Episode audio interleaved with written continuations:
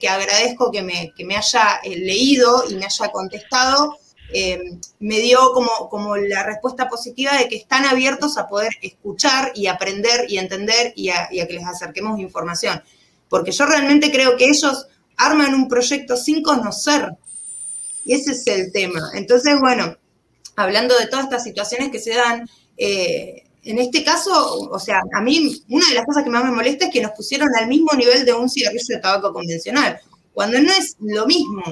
Y, bueno, yo creo que aparte, o sea, los gobiernos tienen que comprender, o sea, las personas que están eh, llevando a cabo estos proyectos tienen que comprender que no es lo mismo, el método no es el mismo, eh, no hay, aparte hablan de combustión, peor combustión y combustión más directa de la que tenés un cigarrillo cuando le pones un fósforo que estás tragando, que no hay nada más malo que un fósforo, o un encendedor, no hay.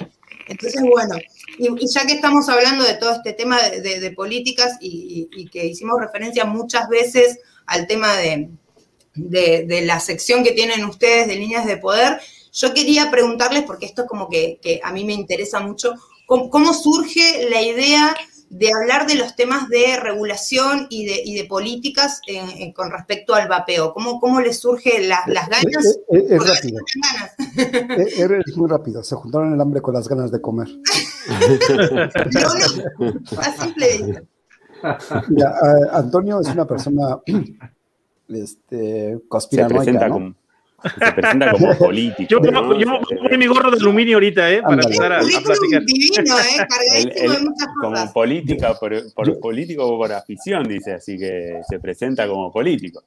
Mira, bueno, por un lado, eh, Antonio se sumó a Cotorreo Vapeo, este, y empezamos a mezclar un poquito el tema en Cotorreo y Vapeo, y dije, ¿sabes qué? No, no es lo correcto, porque Cotorreo y Vapeo está orientado a otro público, ¿no? A, a reírse un poquito más, este, a, no ser tan serios, ¿no? Porque sabemos, como decíamos hace un rato, hay mucha gente apática. Entonces, de repente también sabemos que a la gente le puede cansar, ¿no? Y hay que, mal dicho, hay que buscar otro público. Entonces, decidimos seccionar el programa y hacer uno exclusivamente a política. Y además de eso, no, no empezamos como política pura este, de, tabaquismo. Empezamos con con las con temas, con, sí, empezamos con temas, conspiraciones. Sí, sí, con temas. Empezamos con el Banco Mundial, este, con el BIS, que nadie sabe que existe, pero resulta que manejan a todo Dios. Este, empezamos con un señorito. Empezamos a seguir el dinero, chicos, esto es lo importante. Las conspiraciones se acaban cuando sigues el dinero.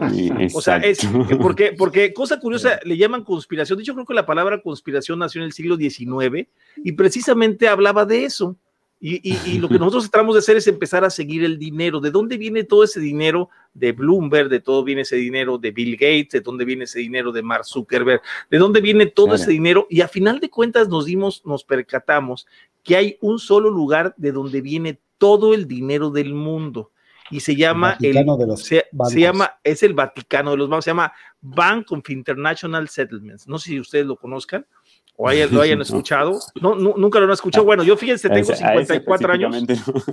Tengo 54 años y hasta hace dos años y me un tres años, vamos a poner, que lo conocí. El Banco of International Settlements, y quiero hacer la aclaración porque de ahí se desprende todo. Estamos hablando los programas ecológicos que ven actualmente, estamos hablando del foro de Davos, estamos hablando del foro, del foro, del foro económico mundial, estamos hablando del Fondo Monetario Internacional, del Banco Mundial, Banco, Banco Central Europeo, la Reserva Federal, los bancos de los países como el Banco de Argentina, el Banco de México, todos están contenidos en ese banco. Pero es, un banco, es un banco que es tan intocable que parece un país, está en Basilea, Suiza, la central, pero no puedes visitarlo Incluso nadie lo puede auditar, o sea, es un banco que no se puede auditar, que no paga impuestos, no paga propios, todo no tiene, eh, incluso tiene su propia corte de justicia, tiene su propia policía y su propia seguridad. O sea, tú no puedes entrar al banco, a ese banco, a menos que tengas una invitación directamente de un gerente de las tres sucursales que hay, que está en Singapur, en Basilea y en la Ciudad de México. Entonces, esos, ese banco es el que maneja todo el dinero del mundo. existe, desde, existe desde antes que existiera la Segunda Guerra Mundial. o sea, como todos los países estaban peleando, existen todos. Y todo lo que liga. Todo, acá, en Argentina diríamos la ruta del dinero. Uh, el dinero Bueno, pues todo el, dinero, todo el dinero de Argentina. estos tipos. Claro, es, es, más, desde 1930, incluso en la Segunda Guerra Mundial, este banco, que es el, el, el BIS, se llama BIS, lo pueden buscar así, ¿eh? www.bis.org, pureg búsquenlo así, lo van a encontrar, métanse a ver sus estatutos y no, no los pueden auditar, no pueden detener a ningún funcionario del banco, no pueden embargarlos, no pueden enjuiciar a ningún, a ningún este, ninguna persona que trabaja. Es como si fuera un país dentro de otro país, así de sencillo. Entonces, e, es, es, es increíble porque de ahí se manejan 85 fortunas enormes que son las que empezaron desde hace, desde 1930 y casualmente están las familias reales, están los shahs, están los, los jeques, está todo el dinero de todo el mundo. Cuando pasaron las guerras, ahí estaban los alemanes, pero también estaban los norteamericanos, o sea, y estuvo, el banco vigente durante la Segunda Guerra Mundial, o sea, que todos eran, a nosotros mandaban a los esclavos a pelear, a los soldados, mientras ellos estaban acá en ellos repartiéndose las ganancias. Y, estaba la realidad. Era que vendía petróleo. Entonces, es, de ahí empezamos a hacer la conspiración, pero de ahí surgió empezar a ver que todo lo que veíamos de Bloomberg todo surge de esto, ¿no? De este, de este famoso movimiento, de ahí vienen Soros, de ahí viene Gays, de ahí vienen todos, esos están abajo de esto, de todo ah, esto. Y, encontramos a los de Black, este, ¿cómo eran? Black. A, los de Black Rock, están, todas las Black Rock, este, eh, todas las empresas están incluidas en esa, en esa megacorporación. Inclusive, no sé si sepan ustedes, pero el plan específico del mundo es que se acabe el dinero en efectivo y hacer que todos vivamos. En, lo, lo, está proponiendo el foro de Davos. Antonio. hay películas sobre eso. Hay películas sobre eso. Parece que no. Programa, De hecho, en Líneas de Poder se titula ¿Quién vigila al vigilante? Precisamente habla del tema de China, que tiene un montón de cámaras ya colocadas este, por toda la ciudad. Se trata de, de, ir controlando a la gente, de catalogar cuando eres buen y mal ciudadano. Cuando eres mal ciudadano, no permiten que vayas a la escuela, no permiten que salgas de la provincia. Vamos, no, nada. Te capas las libertades en pocas palabras. Y, una persona y el problema es. Pues tiene libre de circulación. ¿Pero estamos hablando de una cuarentena? Sí, no, no, no, claro. no, y déjame decirte esto. ¿Sabes qué es lo más tremendo de todo? Quiero que me contesten quién vigila al que vigila. Porque, pues, ese gobierno que está acá no, nadie lo vigila, ¿no? Entonces ellos son dueños absolutos de todo. Y fíjense, les voy a dar un dato interesante del foro de Davos de este año, no sé si sepan lo que es el foro de Davos, del Foro Económico Mundial, pero les voy a dar un dato interesante. ¿Sí saben quién abrió la plática este año en el Foro Económico Mundial o no saben? Este año, Macri no creo. No, fue, fue Xi Jinping, precisamente en el Foro Económico Mundial, lo felicitaron por el excelente manejo de la pandemia que tuvo y además lo felicitaron por su progreso económico que tiene el país de China, siendo que China pues es un país totalitarista. Ahora, lo más tremendo de todo es que toda esta vigilancia que estamos viviendo, y eso es lo más tremendo, le preguntas a los chinos y les dices, oye, ¿qué opinas sobre que te estén calificando, tengas esa calificación social? ¿Y qué creen que responden los chinos? Están de acuerdo. Saben vivir de otra manera. Pero ¿sabes qué es lo triste, Agos, de todo? Que yo hice la misma encuesta aquí en mi ciudad y la gente estaba de acuerdo. También dijeron que estaba mejor que los estuvieran vigilando para que nadie cometiera delitos. Entonces dije yo, y entonces estás dispuesto a, a perder tu libertad porque te vigilen. Me dijeron, claro, si el, Estado, si el Estado toma buenas decisiones, entonces, ¿qué se refiere todo esto? Que estamos permitiendo que los estados tomen las decisiones que realmente nos da flojera tomarlas nosotros. Nos da flojera porque nos da flojera, mira, nos da flojera leer, nos da flojera informarnos y mejor que me las tomen por mí para que yo estoy sufriendo y, eso es lo que ha pasado realmente. la, ley del menor esfuerzo, digamos. No, pero hay otra. por dónde eh, anduvimos para, para entender de que ¿por qué si un Estado te está diciendo que quiere regular el cigarrillo electrónico o lo que sea, a la gente no le importa. Pero o sea, no se lo va a poner. Te, te das cuenta de otra cosa. A partir de ahí también deducimos que en Latinoamérica tenemos política similar en cuanto a tabaquismo, antitabaquismo, y en todas aparece Bloomberg. Que en Perú se los están cogiendo porque quieren meter un chingo de impuestos, el tío Bloomberg. En esa, en, este, esa misma semana, ¿eh? Salió en, en Perú, salió en Perú, salió en Canadá, salió en Estados Unidos y dos semanas salió antes en México. La, la tirada final de esto ahorita es subir los impuestos al, del, cigarro electrónico a niveles que no se puedan comprar. Y fíjense, cosa curiosa, los que están en contra de las tabacaleras, que supone que son ellos, les están dando entrada libre porque están, aquí en México, por ejemplo, quieren regular que un pot cerrado, un potcito, te lo vendan con 5 pesos de impuesto, mientras un líquido de, de 120 mililitros te cobren 300 pesos. Hay, hay, otra cosa, Antonio, también. Entonces es increíble.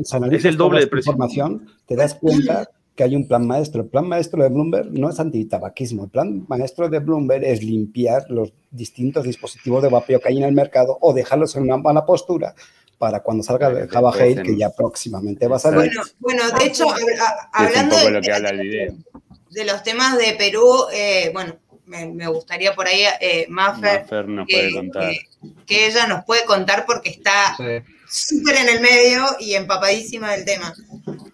Bueno, eh, a ver, les empiezo desde el principio.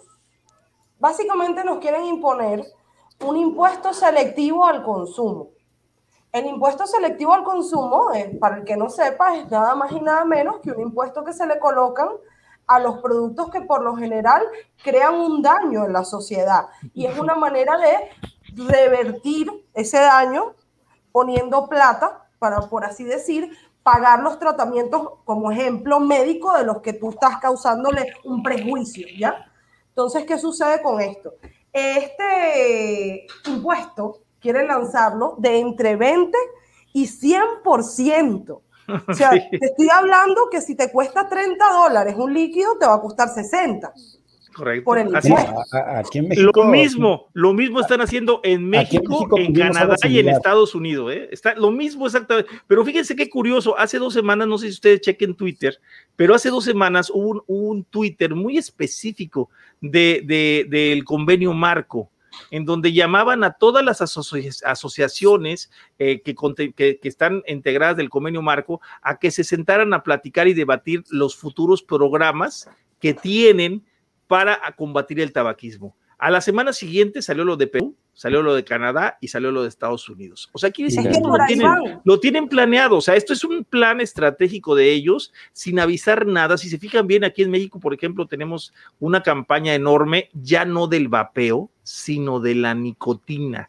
O sea, están atacando ya al tabaco y a la nicotina. O sea, ya no están atacando el vapeo. El vapeo como que lo dejaron aparte después de que lo descubrimos en su farsa que tuvieron en, no sé si llegaron a ver lo que pasó en México, pero descubrimos un documento que estaba hecho por Yanela Severini, que es la asesora, la, una argentina, asesora legal para, para Latinoamérica de Campaign for Tobacco Free Kids, los expusimos y por ende retiraron la iniciativa de ley que atacaban y casi, casi te decían prohibido pensar en vapeo, casi, casi prohibido comercial, eh, eh, diseñar, vender, transportar, eh, te, prohibían todo, menos consumir.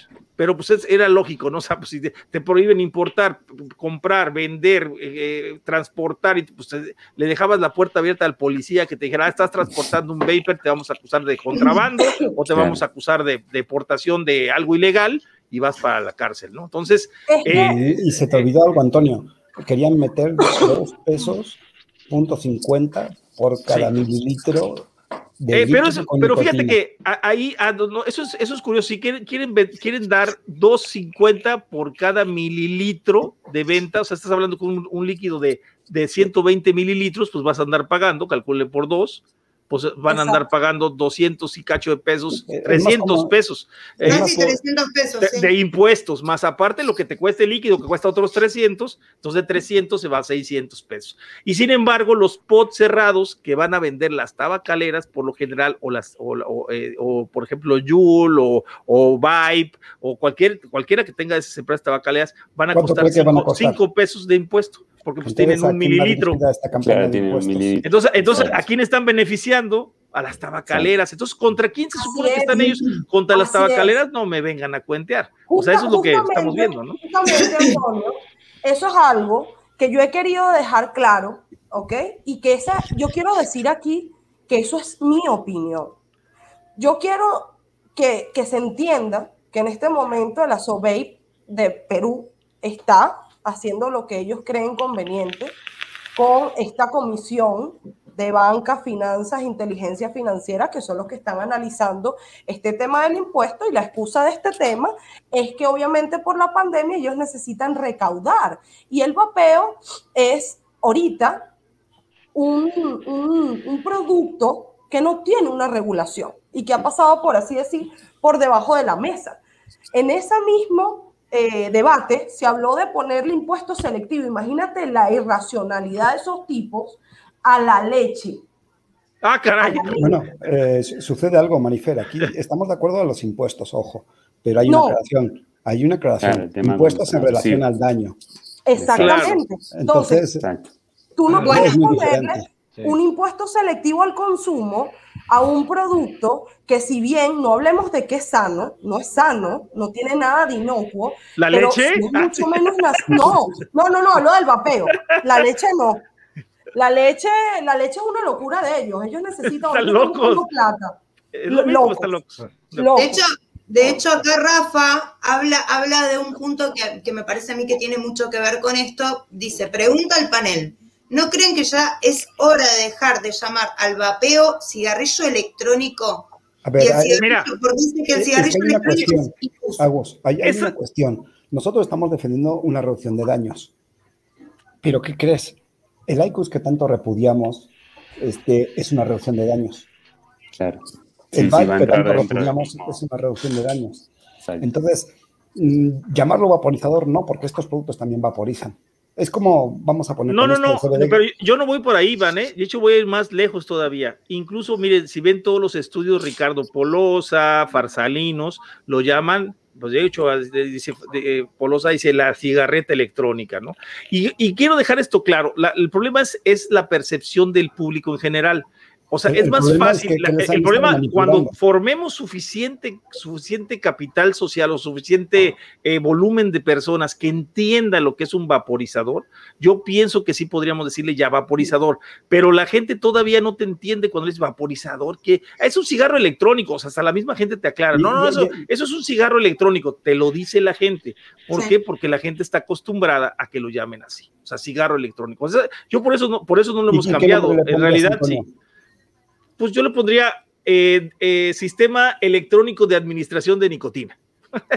y entonces el IQUS no sería un sistema electrónico de administración de nicotina, te hago la también, También podría ser un sistema electrónico de administración de, nicotina. Es que eso es a lo que iba. Estos productos que tanto repudiamos es una región de daños.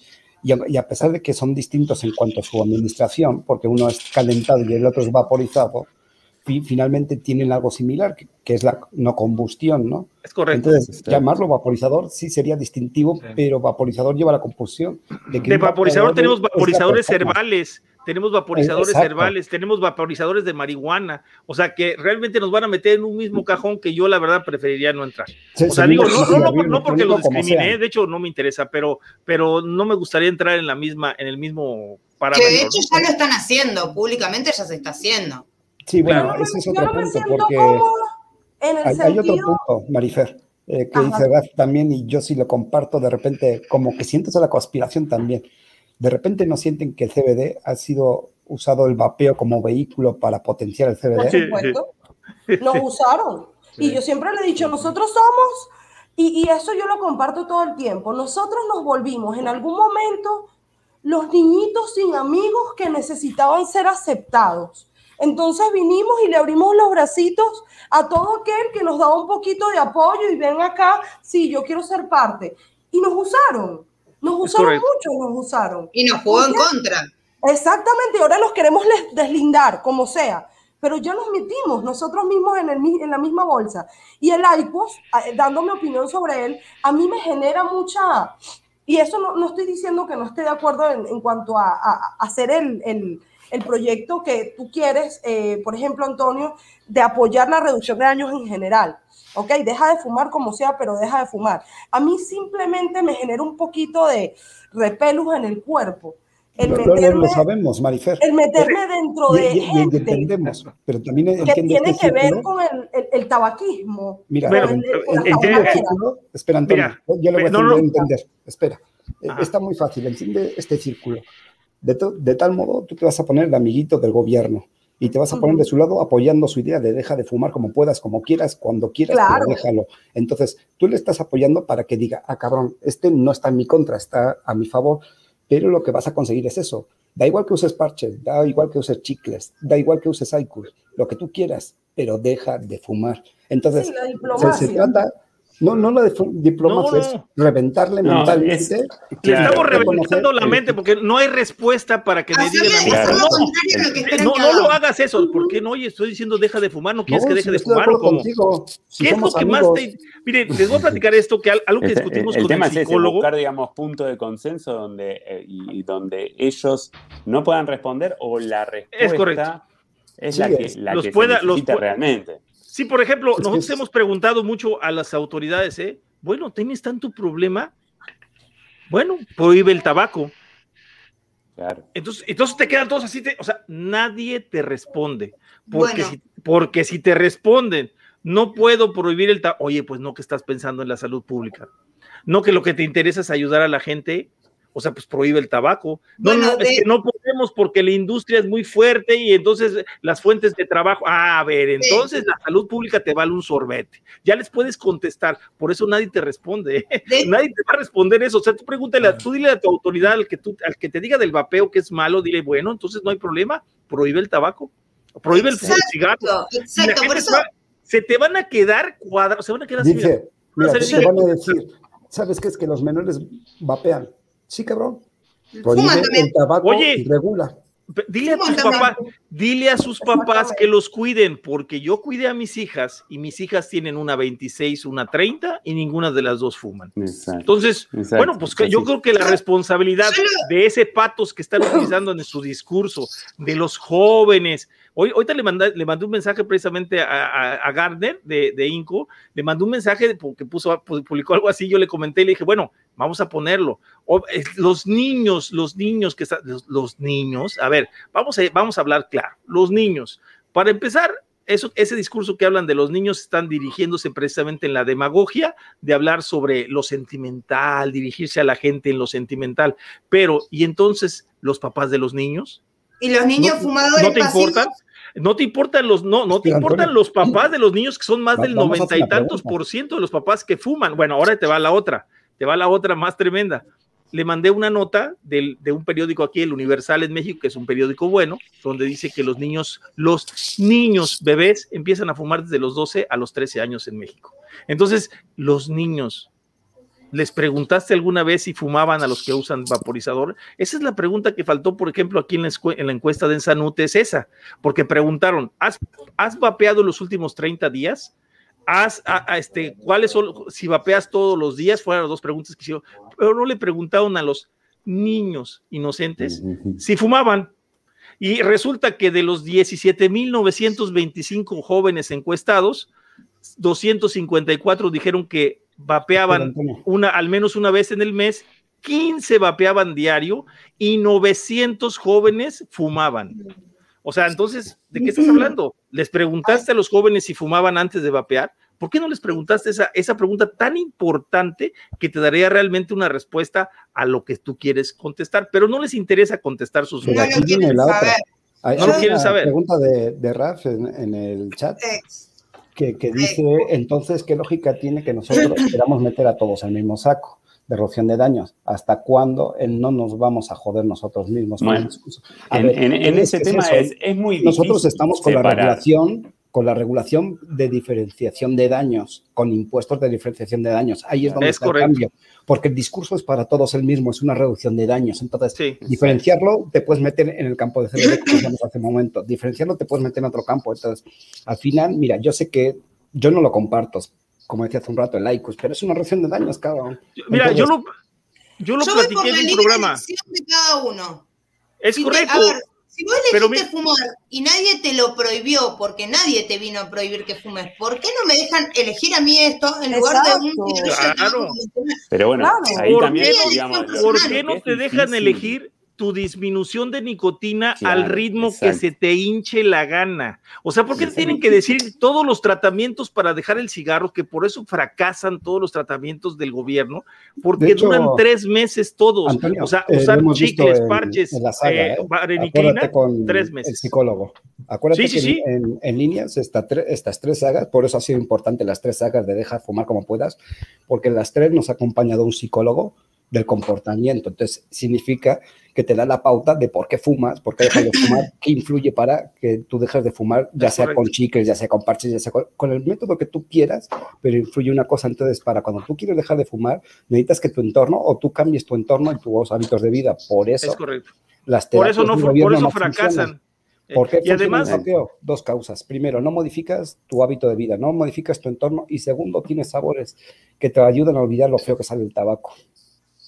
Ahora, eh, yo a lo que voy es eso también, digo, es muy difícil, como, como lo que pide Rafa, eh, es muy difícil en algún punto exigirles de que eh, diseminen a cada uno de los tipos o formas de vapeo o de reducción de daño, porque digamos, ni el vapeo es tan masivo como para tener una ley pura y exclusivamente de vapeo, y, eh, no sé, el IQUS o el cigarrillo electrónico tenga una ley exclusiva. O sea, nosotros sí la entendemos, nosotros sí sabemos que eh, son distintas, son distintas cosas, pero ¿cómo haces para separárselos? Pero ya no puedes. Eso yo te lo digo. No, no, sí, espérame, Iván, sí se puede. No, de hecho, hay una cosa bien importante que yo he distinguido el vapeo de las tabacaleras al vapeo de nosotros los usuarios comunes y corrientes. Y el hecho es que a ellos no les importan los impuestos y a nosotros sí. Y les voy a explicar por qué, ¿no? El ICOS reduce entre un 85 y un 90% el daño generado a la persona. O sea, es un método de reducción de riesgos que funciona si no, no hubiera 3 millones de usuarios en Japón. Así de sencillo, ¿no? Eh, funciona el método de reducción de riesgos, se reduce el riesgo para que te mueras, para que tengas una muerte más temprana. Mi pregunta es, ¿por qué le sigues incluyendo los impuestos del tabaco exactamente igual, cuando lo que te beneficiaría a ti, Estado, es no tener enfermos más grandes, no tener enfermos cuando crezcan, y por qué no incentivas al fumador a que si ese ICOS, los hits que te valen 60 pesos, igual que unos Malboro, por ejemplo, aquí en México, oye, esos hits le quito el impuesto, que aquí en México hasta sobre el 70% de impuestos, le quito ese impuesto y le dejo el 20% por el pequeño daño que provoca y tengo a millones de fumadores que se van a pasar a un método menos dañino y obviamente se van a beneficiar. Pero ¿saben por qué no lo hacen? Porque a las tabacaleas les vale dos cosas, ¿sí? Les vale nada ¿sí? Si ellos, ellos lo que les importa es vender su producto. Esa es la diferencia entre las tabacaleras. No es porque estén haciendo un mal trabajo con los sistemas de reducción de riesgos de, de, de, vapor, no. Simplemente es que a ellos no les interesa si tú pagas impuesto o no lo pagas. O sea, ellos, ellos me dicen, yo quiero seguir vendiendo. Ellos son comerciantes natos. Y el vapero de a pie, no. El vapero de pie es un poquito más humano. Dice, oye, no seas gacho, mano, pues si estoy beneficiando a la población, pues no seas malo, quítame impuesto para que más gente se pase al vapeo. Es con lo mismo con los espacios cerrados. Tú deja que en los espacios cerrados, por ejemplo, en un restaurante, empiece a vapear la gente y automáticamente los fumadores van a decir, oye, pues si ese güey lo dejan vapear, pues si yo empiezo a vapear también van a dejarme y van a empezar a hacer switch mucho más usuarios de cigarro pasarse a métodos de reducción de riesgo. eso es lo que eh, pasaría. Por eso tienen los hospitales en Reino Unido, por, eso lo hacen. ¿eh? faltaría dar la cifra que, se ahorrarían en salud pública los gobiernos, que alrededor de... 87, 87% se ahorrarían en gastos de salud. Estás hablando en México, se gastan 70 mil millones al año, réstale el 87% y es lo que se ahorrarían en salud si toda la gente separada a los métodos de reducción de riesgos.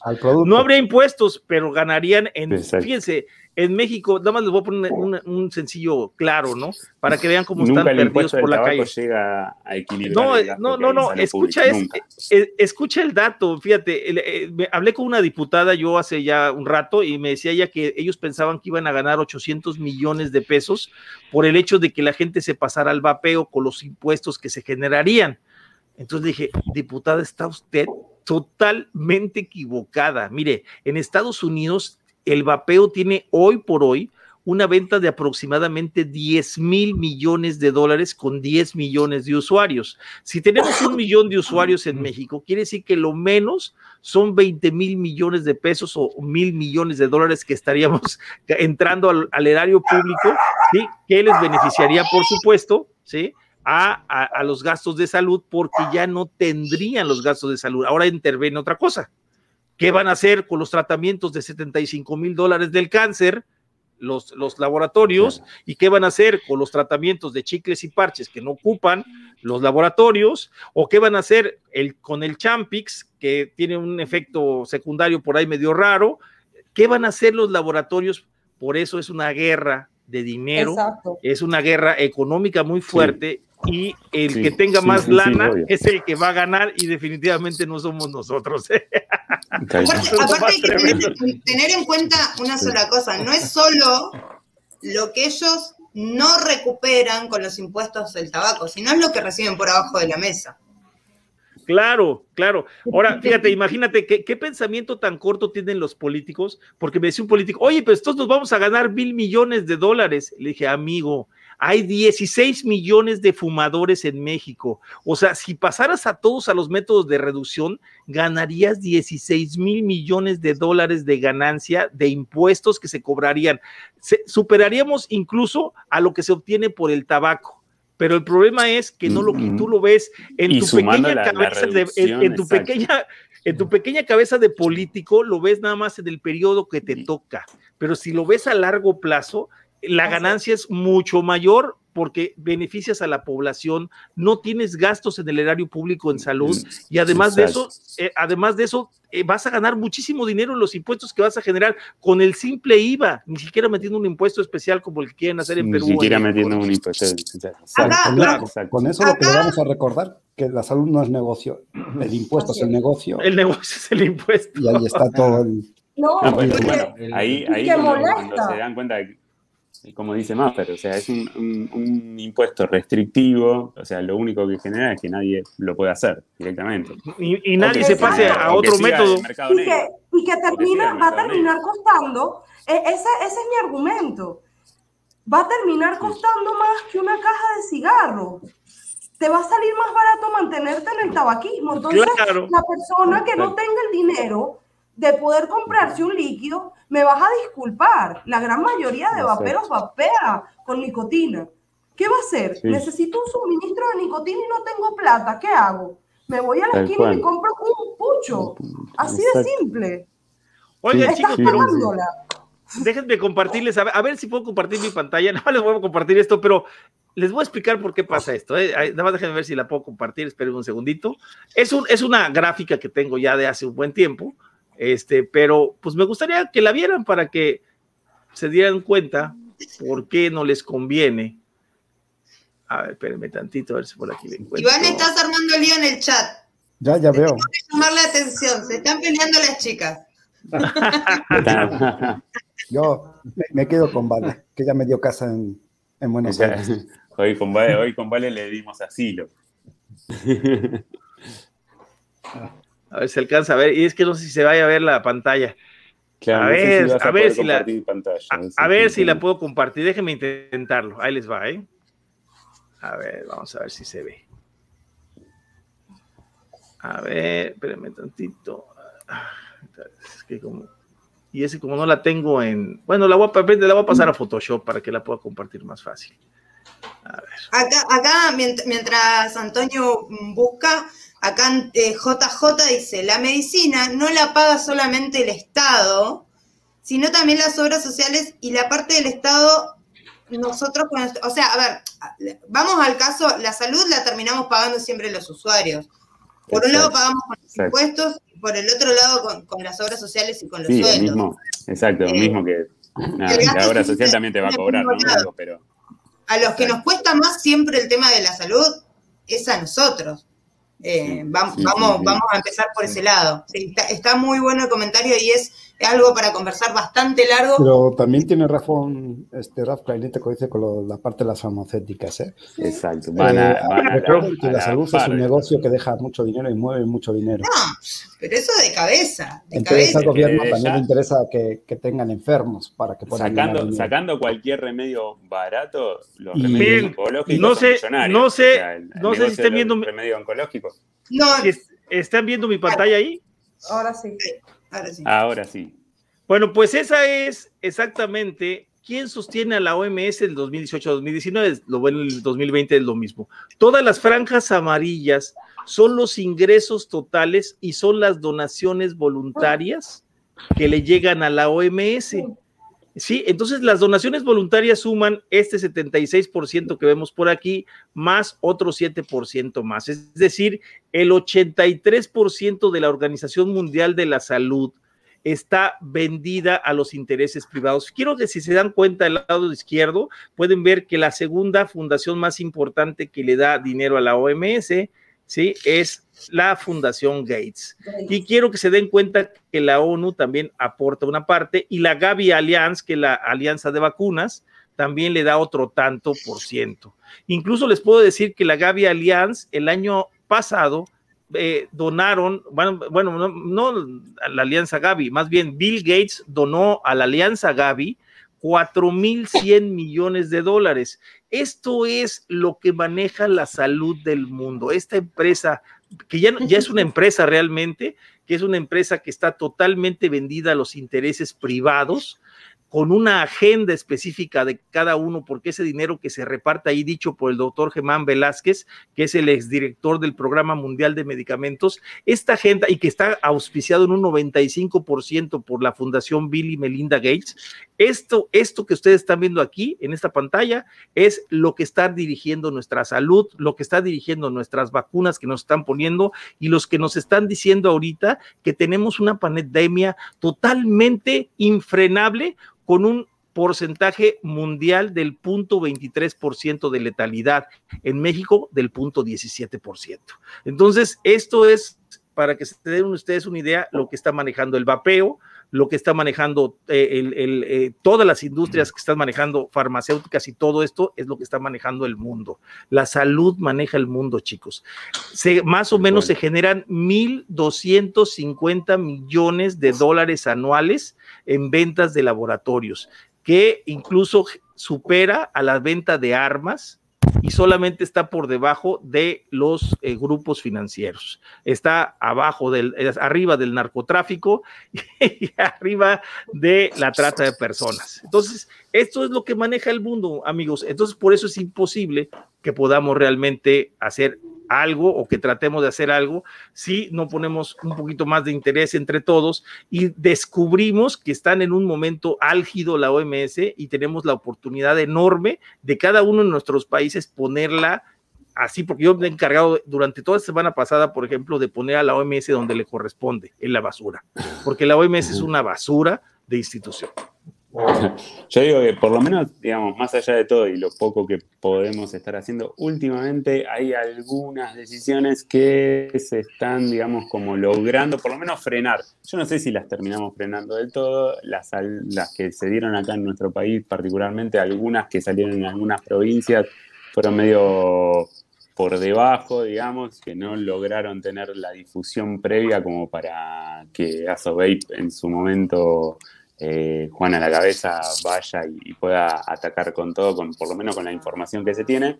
Digamos, en las otras cuestiones, mínimamente, nada, lo que se está pudiendo hacer, algo se está logrando, pero como en Perú, que al menos se logró, eh, nada, pasar como un cuarto intermedio y esperar, eh, creo que esta semana se iba a tratar, ¿no? Sí, pero hubo un interludio por llamarlo así, y no sesionaron hoy día. No hubo sesión. Entonces, dentro de esta semana, hasta la semana que viene, miércoles, vamos a esperar. De todas maneras, según yo sabía, era viernes y aún todavía la SOBEI no lo habían convocado para que expusiera en la mesa técnica su, su parte, pues. Entonces, esto, esto es simplemente una, una burla porque si yo, si yo les cuento específicamente, y vuelvo y repito, estas son cosas que yo he indagado, que yo he buscado, eh, y que divulgo de parte mía, más que todo, se sorprenderían al darse cuenta que ellos no tienen base, o, sea, ellos no tienen bases técnicas para haber discutido esto en un, en, en, un debate. Para tú discutir algo en un debate, tú tienes que tener una opinión de un ente que te avale y ellos no lo tenían. Y sin embargo lo discutieron. Ahí es en donde tú te das cuenta de que hay alguien pagando esto, de que hay alguien que le interesa poner sobre la mesa esto porque esto estaba dormido hasta hace un mes. ¿Quién crees que esté pagando? Y de repente se despertó. Vino el león y nos comió. Entonces, vamos a esperar a ver qué ocurre. Para mí, para mí, en mi opinión, yo no desearía que hubiera un impuesto selectivo al consumo por ser exactamente eso, un impuesto selectivo al consumo. Yo no me considero tabaco, ni muchísimo menos. No me claves un impuesto como el que le clavas al tabaco porque me estás condenando a aparecer ante los ojos de la sociedad civil lo mismo. Y no somos lo mismo. Si me quieres clavar un impuesto, pues vamos a hablarlo, pero no así a lo loco como me lo quieres poner. Yo estoy de acuerdo con la regulación. te lo dice muy claro. Pero no, no de la forma en que la están haciendo. De hecho, de hecho, Rafa creo que había escrito en el chat que la OMS no los ponía al mismo nivel, ni siquiera la OMS. Exacto, entonces ¿por qué ellos nos van a poner a nosotros en el mismo saquito que ponen al tabaco? Y es lo que yo, lo que yo les dije hace un momento. ¿Qué están haciendo? Están devolviendo a la gente al tabaco. Entonces tú luchas anti-tabaco, pero estás volviendo a hacer que la gente regrese al tabaco. No tiene sentido. Incluso les voy a decir, les voy a decir algo más grave que está sucediendo y que la verdad me sorprendió bastante, y es que el Action Smoking Health, que es de Reino Unido, está haciendo una carta de firmantes con 141 firmantes, eh, promoviendo ya la no venta de tabaco en todo el mundo. Por supuesto que a mí no me interesa, ¿no? Es, otro rollo, pero sí quiero dejarles claro algo, chicos. Tenemos que luchar por la libertad. O sea, no podemos ser tan cerrados y ver que si hoy están prohibiendo el cigarro o quieren prohibir el cigarro para la gente que decida consumirlo, o sea, pocos o muchos, incluso el cigarro que es dañino, que la gente sabe el daño que se provoca, incluso ese incluso es una pérdida de libertad. O sea, yo la verdad critiqué mucho la carta de la, del Action Smoking Health por lo mismo, porque no, o sea, inclusive que sé que apoyan al vapeo, porque ellos están hablando ya en su carta al final de mientras los países permitan la regulación de los métodos alternativos y que sean controlados por el gobierno. Es decir, nos van a meter en el papel de las farmacéuticas, del control, del control estatal, cosa que no debe de ser. Yo un día se lo dije hace poco a una diputada en, un foro, le mandé un mensaje porque estábamos en un foro de, en el de economía y yo mando un mensaje porque la señora propuso que por qué no se hacía el vapeo farmacéutico, el, el vapeo medicinal.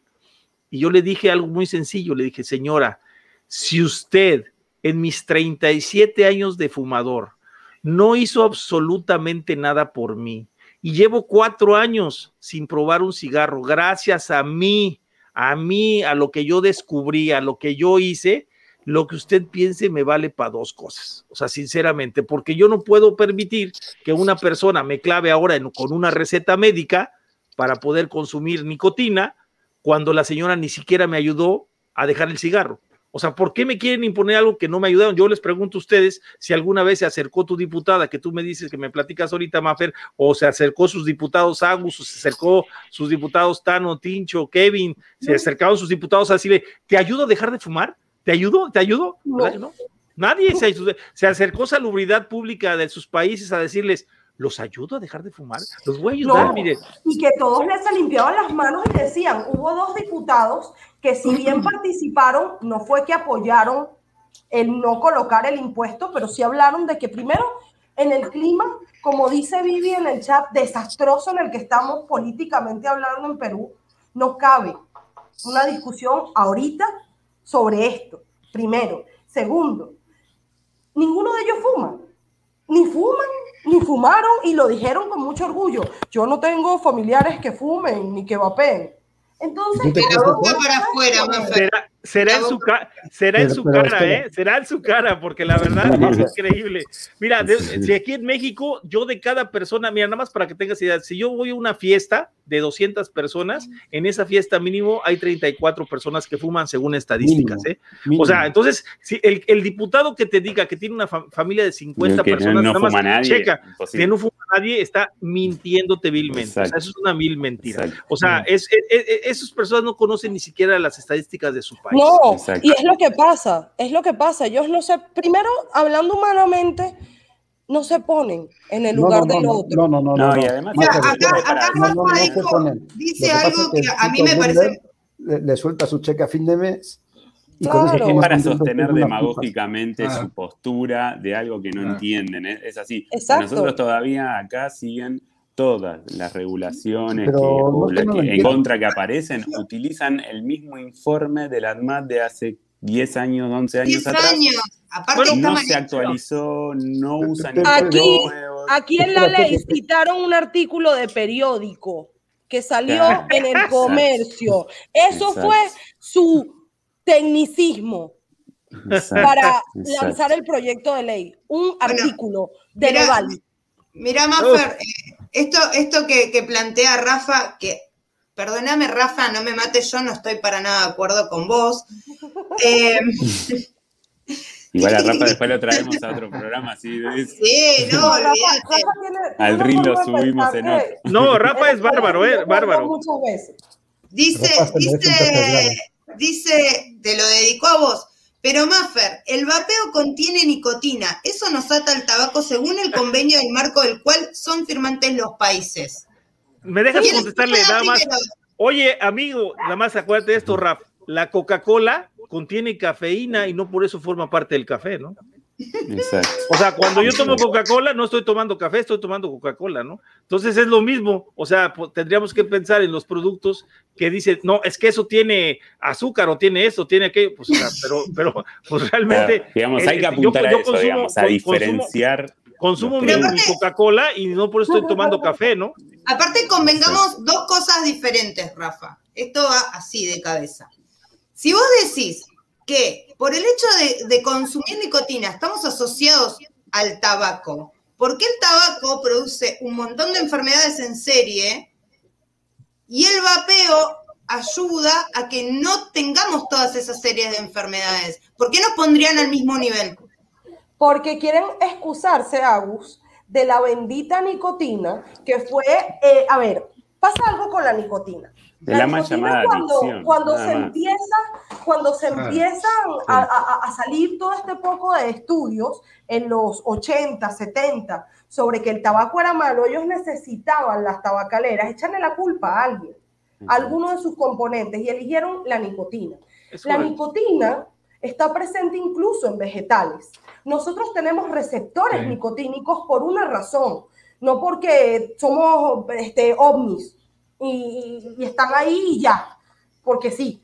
¿Y qué pasa con esto? La nicotina está demostrado ya a niveles bastante conocidos que no generan cáncer, que es lo que tanto hablan todas las sociedades interamericanas, americanas contra las enfermedades cardiopulmonares y todas aquellas que están financiadas también por Bloomberg, y además, por, por las tabacaleras. Además se está utilizando y se está investigando con la nicotina para diferentes medicamentos también, o sea que... Así es, aparte de que se está usando para muchas enfermedades que actualmente aquejan a muchas personas, como por ejemplo el síndrome de Tourette.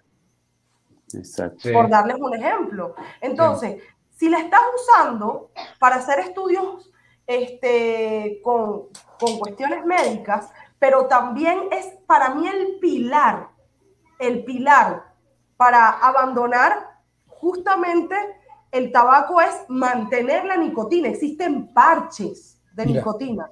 Porque en, el último comentario, el Capi Sardina. A ver, de hecho, la ley argentina incluye el vapeo en los espacios libres de humo, por más que sea una falacia, legalmente es así. Así es. Lastimosamente nos quiere meter en el mismo saco. Y a mí eso, a mí A mí eso no me parece. Ni a mí tampoco.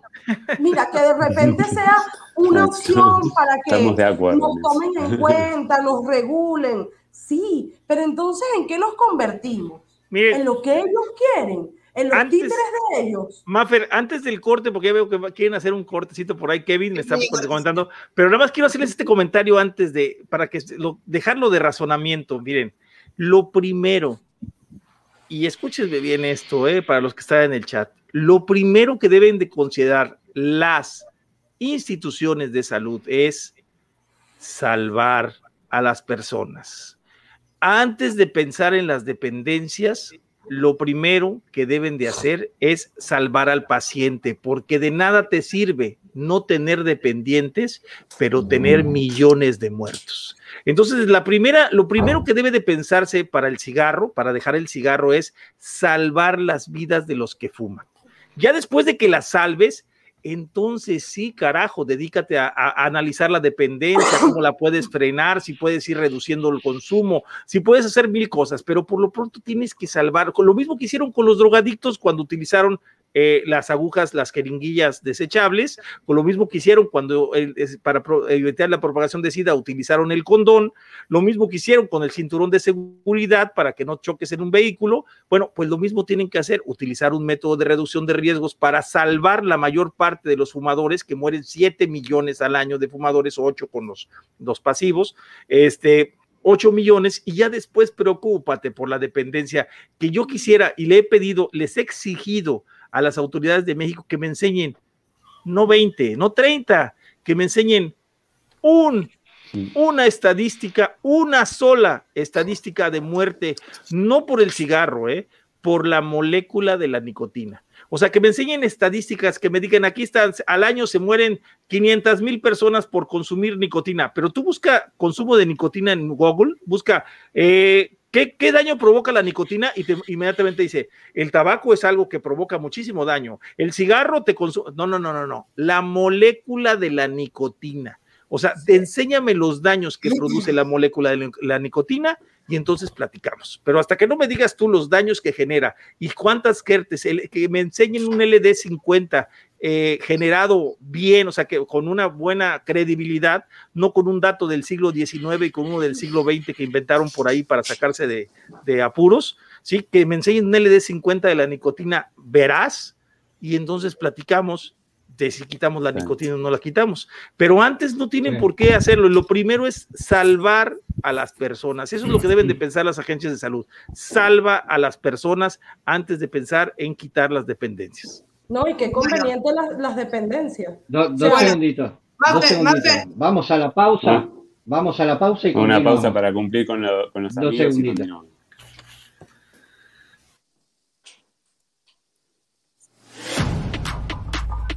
Tres segunditos.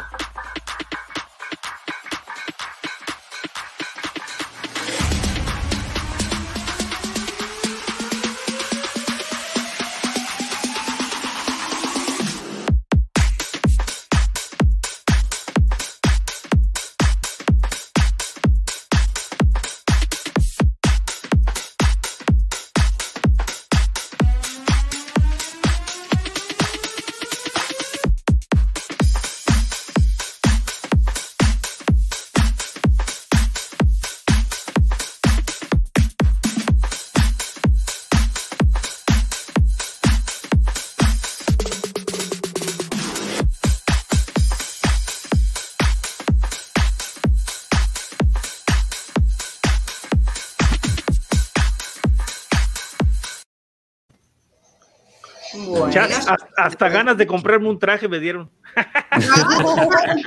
a ver si me veo así, a ver si me veo como el modelo. Pero a todos nos pasa lo mismo, ¿eh? No hay, no hay que mirar ni revistas ni propagandas, chicos, porque yo me pongo una remera de las que sale en la tele y nunca me queda igual. Y después, y después vamos al tema, que los que vapeamos no tenemos levante. O sea, eso es un, es un verso publicitario porque el que se mete en el vapeo después. El, el, el, gran mito de que el vapeador no tiene levante. No, sé, no sé. ¿Cómo les ha ido? las chicas por Iván, así que no sé. como, como para cortar un poco con la, con la seriedad, ¿cómo les ha ido con el levante? Bueno, capaz ya tenían Calavera, tú eres experto, ¿no cierto? sí, sí, mira, yo, les, voy a, les, voy a, platicar eso. Fíjense que la circulación se mejora. Yo, yo, mire, yo soy diabético, ¿eh? Pero les voy a platicar este rollo. Yo tenía mis pies cuando, ah, cuando fumaba, tenía mis pies, eh, no negros, porque pues no eran negros, así que se me estudia gangrena, ¿no? Pero los tenía ya con coloración en los pies, o sea, de sentirse eh, que faltaba circulación. Y a partir de que dejé el cigarro y empecé a, a vapear, poco a poco se me fueron blanqueando o sea, se me fueron blanqueando los pies, indicando obviamente que la circulación pues ya es correcta, ¿no? O sea, se fue, se, se, así, ándale, siente las manos. Entonces, sí, yo, yo pienso que ayuda la circulación, y si ayuda la circulación, pues ayuda toda la circulación, ¿no? Entonces, yo no creo que haya problema en ese aspecto. Igual el cigarro, el cigarro probablemente sí, el cigarro probablemente porque sí te va, te va tapando las arterias. Fíjate, y la gente tiene mucho ese error, ¿no? Yo incluso a veces he escuchado que dice gente, mira, manchó toda la habitación de nicotina no, amigo, de alquitrán. O sea, pero la gente tiene la idea, mira, se manchó la habitación, es que aquí, aquí, ve, todo está manchado de nicotina. No, está manchado de alquitrán. La nicotina no, no tiene ese efecto, ¿no? Entonces, este, eso, eso lo hemos escuchado mucho todos nosotros. Y es que nos, como dijo Fer, nos, nos acostumbraron a que la nicotina, o sea, acuérdense de, de por ahí en, la, en la película de a, Billion Lives, creo que salía, o en otro documental que salió, creo, no, eh, salía... De Mr. Nicotino, no, sé qué, no sé qué Nicotino. Ah, no, ah, sí, en ese también salía así, sí. Pero no, había una parte que decía que, que, habían satanizado tanto la nicotina como si la nicotina fuera el, el, el, el error de. El peor, el, peor, el peor, el peor daño de, a generarse, ¿no? Siendo que lo que provoca la adicción, la adicción mucho más potente, pues son los potenciadores de la adicción del tabaco, ¿no? Como, la, como, como puede ser el amoníaco, eh, los aromas, las fragancias, incluso le ponen chocolate, analgésicos, para que no te raspe la garganta, ¿no? Hoy, hoy, si no sabes, hoy me pasó un caso, eh, hoy me pasó un caso que lo hemos escuchado un montón de veces, lo he leído un montón de veces en muchos posteos de gente que vapea y todo. Hoy me pasó con, con un chico, un amigo vapeador, eh, que le estaba alcanzando unos líquidos y él, nada, hacía rato que no me llamaba y me dice, no, dice, bueno, había tenido COVID. Y, lo que me contó fue lo que muchos cuentan es, no, yo la, digamos, él la pasó mal, ¿no? Con el COVID, pero cuando los médicos le consultaron si era fumador, él le dijo que no, pero declaraba y aclaraba que él estaba vapeando. Ah, le dijo no hay problema, o sea, el médico le dijo que no había problema. En los estudios posteriores que se hizo saliendo ya de la, de la enfermedad, eh, con el neumonólogo. Eh, le dijo, está, está fumando, le, comentó que no, sacó radiografía, qué sé yo, le dice, yo lo que hago es, yo vapeo, le dice, no, está bien, dice, es como una, o sea, el neumonólogo le dijo así, es como una, nebuliza, como una nebulización, le dijo. Dice, él entiende, digamos, lo que es el vapeo, entiende todo, y, pero ninguno, o sea, y es casos que lo venimos leyendo un montón de veces, es ninguno, más allá de que quizás los médicos no salen a, declararlo porque no, se, no, se, no les importará el caso ni nada por el estilo, digo, es el caso particular que se nos da donde dicen constantemente cuando se encuentran con un médico cuál es la situación con cuando están vapeando. No, no tienen ningún problema con ello.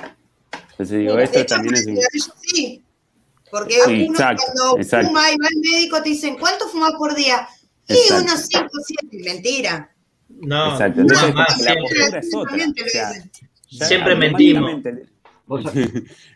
Exacto, pero digo, cuando, cuando ya le dicen que, que va a pegar, ya la postura es otra, directamente descartan, digamos, una forma de proceder porque ya no está fumando. O sea, ya de bueno, mira, yo te lo, voy a, te lo voy a plantear así, Pincho, porque yo, de hecho, tengo eh, clientes que son médicos y yo les pregunté por qué los médicos nunca o sea, cuando, cuando dan, hacen esas rondas televisivas, viste, que surge una noticia sobre el vapeo y siempre salen a hablar mal. Eh, a veces a mí me sorprende, ¿no? Yo creo que ese tipo de médicos es porque son muy arcaicos y no, no les gusta investigar sobre lo que hay ahora. Eh, tienen otros intereses en el medio. Pero a mí lo que me han dicho clientes míos que son médicos es que nadie quiere hablar porque tienen miedo de poner en riesgo su matrícula. Así es. ¿Quieres que te diga algo? Eso, pero eh, andabas hablando de eso. Mira, y es esto. La cobardía en este caso, y se los digo así bien claro, le digo porque mi papá era médico, ¿no? Y, y, y sí se los quiero dejar claro, este, la mayoría de la base médica está de acuerdo con el vapeo. Los que no están de acuerdo son los que están arriba sentados en un escritorio que no crean empatía con el paciente. Pero sí necesitan convencer a esos médicos de la base que se acuerden del juramento de Ginebra. En ese juramento donde ustedes, ellos dijeron que sobre todas las cosas iban a defender la vida humana. antes que cualquier cosa, antes que la política, antes, sí, sí, sí, es el juramento hipocrático, más que ya lo cambiaron al, juramento de Ginebra porque el, el, hipocrático quedaba muy anticuado. Ya en el juramento de Ginebra hicieron una modificación, pero en esta dice lo mismo, o sea, dice, tienes que defender la vida. Tu deber es no enfermar al paciente. Tu deber es ayudar a las personas sin, sin distinción de ideología política, de nada. Tienes que ver por el futuro de la medicina y si encuentras algo, tienes que estudiarlo para aprender nuevas técnicas. O sea, te dice que tienes que actualizarte. O sea, es increíble que un médico te ponga de excusa. Digo, no, no, porque yo sé que si lo ponen, a mí me lo han puesto mil, mil médicos, pero es, pero sí es cierto. O sea, los médicos tienen que despertar ya y decir, no tengo por qué seguir instrucciones del jefe porque si no me corren. O sea, porque mira, te voy a decir, te voy a decir, ¿sabes cómo, sabes cómo, cómo convencí a un médico de que apoyara el vapeo? Le dije, mira, si tú empiezas a apoyar al vapeo, todos los clientes que vas a tener de vaperos, porque nosotros mandamos a los vaperos a médicos que sean lo que nosotros le diríamos un, un, un eh, vape friendly, ¿no? que sean, que, sean amigables con el vapeo. Entonces, si me piden un cardiólogo, pues lo mando con un cardiólogo vape friendly, no lo voy a mandar con un cardiólogo que sé que le va a decir estupideces, ¿sí? Entonces, te vas a ganar muchos clientes. Entonces, eso ya dice, ah, ah oye, no, pues sí lo apoyo. Sí, lo Fíjate qué casualidad, ¿no? Pero en realidad sí es cierto, así es. O sea, realmente estas personas, yo, yo me sorprendí porque mi padre era médico y en alguna ocasión atendía pacientes que no tenían un solo centavo en la bolsa, ¿no? Y los atendía tan con el mismo gusto que como si le fueran a pagar. Y, y, me sorprendió hace, hace, ya tiene unos dos o tres años que un médico me comentó, y lo digo así, me molesté bastante, cuando yo le dije, oye, si tú dejaste de fumar por el vapeo, ¿por qué no lo apoyas? ¿Sabes qué me contestó? Que me dolió bastante. ¿De cuánto estamos hablando? Me dijo. Le ¿cómo? Sí, me dice, ¿de cuánto estamos hablando? Le dije, oye, a ver, espérame, espérame. O sea, ¿cómo que de cuánto estamos hablando? Pues, ¿cuánto crees que cobro yo? Pues yo no cobro nada por estar ayudando a la gente a que quiere dejar de fumar, los trato de ayudar lo más que puedo. Mi amigo, le dije, ¿y dónde dejas tu juramento de Ginebra, tu juramento hipocrático? ¿Dónde lo dejas? Eso se murió en el siglo pasado. Ahorita lo que interesa es esto. y el ah, médico, y el médico que te diga que no, te está mintiendo. Le dije, ¿sabes qué me duele mucho? Le dije que mi papá era médico. Y la verdad me duele mucho tu comentario que hagas de que lo único que interesa es el dinero, porque, o sea, realmente, no, te juro que los dejé de hablar, obviamente le dejé de hablar al chavo. El chavo está en el grupo que tengo yo, Calavera, en, el grupo de, de, el que tenemos de, de México Bay, pero está en el mundo Vapor que tenemos en, WhatsApp. La verdad me sorprendió bastante su comentario. Se lo llegué a hacer saber a médicos, los médicos que yo conozco, a otros más, y se quedaron admirados de la respuesta. Le digo, pero me da tristeza que realmente piensen así algunos médicos, ¿no? Y realmente este, son los famosos millennials, la verdad, sincero, porque esta, esta, esta, esta comunidad que está sucediendo ahora, están aprovechando, aprovechándose del individualismo de las personas para poder aprovecharse a hacer todo este tipo de movimientos, de este tipo de, cosas, ¿no? Así es. Pero de hecho, Antonio, vos, vos fíjate cómo son las cosas, eh, que tanto demonizar la nicotina, eh, los mismos médicos te recomiendan usar parches de nicotina. A mi mamá le recomendaron ponerse un parche de 35 miligramos y mi mamá hacía dos pasos y se me caía. Y el médico le dijo, bueno, si no se lo va a aguantar, eh, vuelvo a fumar, le dijo, pero así como irónicamente, ¿no? Entonces, eh, a, mí, a mí yo digo, bueno, cuando mi mamá le fue a comentar que vapeaba, le dijo, ¿y usted cómo sabe que eso no le va a generar otros problemas de salud? A una persona con, el, con Agus, entre los parches y los chicles, acuérdate que para eso también el médico tiene que saber, tiene que estar informado, porque existen diferentes variaciones de nicotina. O sea, no le pueden meter un parche así. Le dio 35 miligramos de nicotina porque no se fuma dos atados de cigarrillos. Pero dos atados, este, ejemplo, prácticamente con 6 miligramos te sobra. Entonces, a lo que vamos es lo siguiente: demonizan la nicotina, te recetan nicotina y ni siquiera son capaces de averiguar qué es lo que vos necesitas personalmente. Cosa que, por ejemplo, eh, a mí me parece, de hecho, te dan, te dan eh, pastillas que son antidepresivos. El champis. Sí, el champis es un ansiolítico. Es que eh, lo, que tengo rato queriéndoles expresar, hay un gran tabú con el tema del tabaco, que el tabú nos envuelve tanto que aquí el problema, los mismos doctores lo saben muy adentro de ellos no es recetar nicotina, porque bueno, ellos en el fondo no tienen problema con la nicotina. Mafer, te, voy a hacer una pregunta. Y si te digo que no existe el humo de segunda mano, ¿cómo se te queda el cuerpo? El humo de segunda mano, es decir, eh, cuando eres el fumador pasivo. Exacto. ¿Te digo que no existe? Te digo que, wow, me estás cacheteando. No existe. Es un invento creado para demonizar el tabaco también. Para, para, que la gente vaya dejando de fumar. Según ellos, mira, yo hoy llegué a la conclusión en la mañana, precisamente estaba platicando de eso y le digo a una de mis hijas, digo, ¿qué crees? Yo pienso que estos pelados lo que están pretendiendo es meterle tanto miedo a los jóvenes por ejemplo, eso de, de, las, de, los, de los que el cerebro se te cuece y te salen gusanos y el rollo que está metiendo la OMS. O sea, o sea, el, fumador no existe. El, ah, ahorita les platico eso.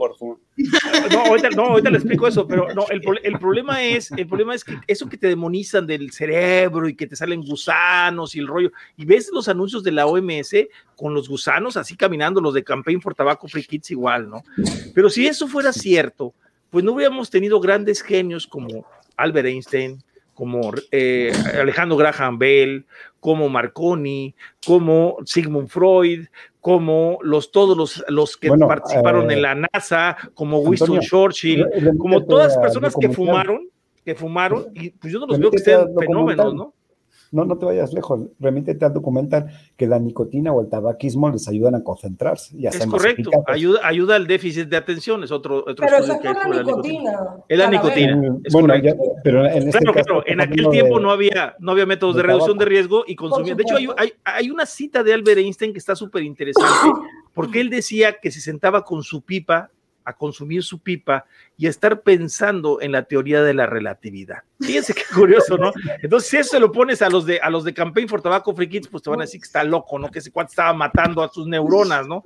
Pero es que ellos están buscando la manera de demonizarlo, de manera que no dejen nada que pueda parecer positivo. Y que, y que los jóvenes, ahora les voy a platicar el, el doctor Richard Doll, de lo que estaba hablando Calavera, el doctor Richard Doll, que fue el inglés que descubrió que, la, que el tabaco producía cáncer eh, desde 1950, de hecho incluso está en la última carta que lanzó eh, el, el, el, Public Health England a la OMS, el doctor Richard Doll, que fue el que descubrió eso, que hasta en 1960 el, el Surgery de Estados Unidos lo, repitió, desde el 50 empezaron a estudiar este efecto que producía cáncer. y se produjo en donde creen, en el Royal College of Physicians of London. O sea, exactamente el mismo que está diciendo ahora que esto es un 95% menos dañino que el, que, el, tabaco, ¿no? Bueno, el doctor en uno de sus discursos, de hecho fue criticadísimo, criticadísimo por los antitabaco, dijo él, de lo que menos estoy preocupado yo es de las personas que fuman a mi alrededor porque el daño que generan realmente es mínimo. Entonces, todos los antitabacos se les lanzaron encima, dijeron, ah, que es el experto más grande que ha habido, la persona que dedujo que había cáncer, que el tabaco provocaba cáncer. O sea, estamos hablando de, del que hizo los estudios de inicio que provocaba cáncer el tabaco. Y él dijo, el cebo de segunda mano. ¿Qué puede generar el cebo de segunda mano? Bueno, es un olor horrible. Yo lo que no aguanto es el olor. O sea, no en sí que te haga un daño. Digo, mis hijas vivieron toda la vida conmigo de, como fumadoras pasivas y ahí están, una tiene 30, la otra tiene 27, está embarazada, está por tener a su hijo y está bien, ¿no? De salud, no tiene ningún problema. te, la voy a poner diferente y se te va a quedar el culo frío. A ver. No hablemos de culo, por favor. No, no, no, no. Eso para que no, Mira. calavera, no, no te vayas por culo ni nada de eso porque se revienta en otros temas. sucede, cuando, cuando sobreviene lo que llaman fumador pasivo. Viene o sobreviene cuando la persona principal deja de fumar, porque estás necesitando la falta de ese humo que produce la persona que fumaba. Eso. Incluso hay enfermedad, eh, hay gente que se ha enfermado después de dejar de fumar, ¿eh? Si no tiene algún, no todos, ¿eh? No todos, pero a mucha gente, a mí me ha tocado ver casos. Tengo un pariente que le pasó así, dejó de fumar y al año tenía colapsado un pulmón, ¿eh?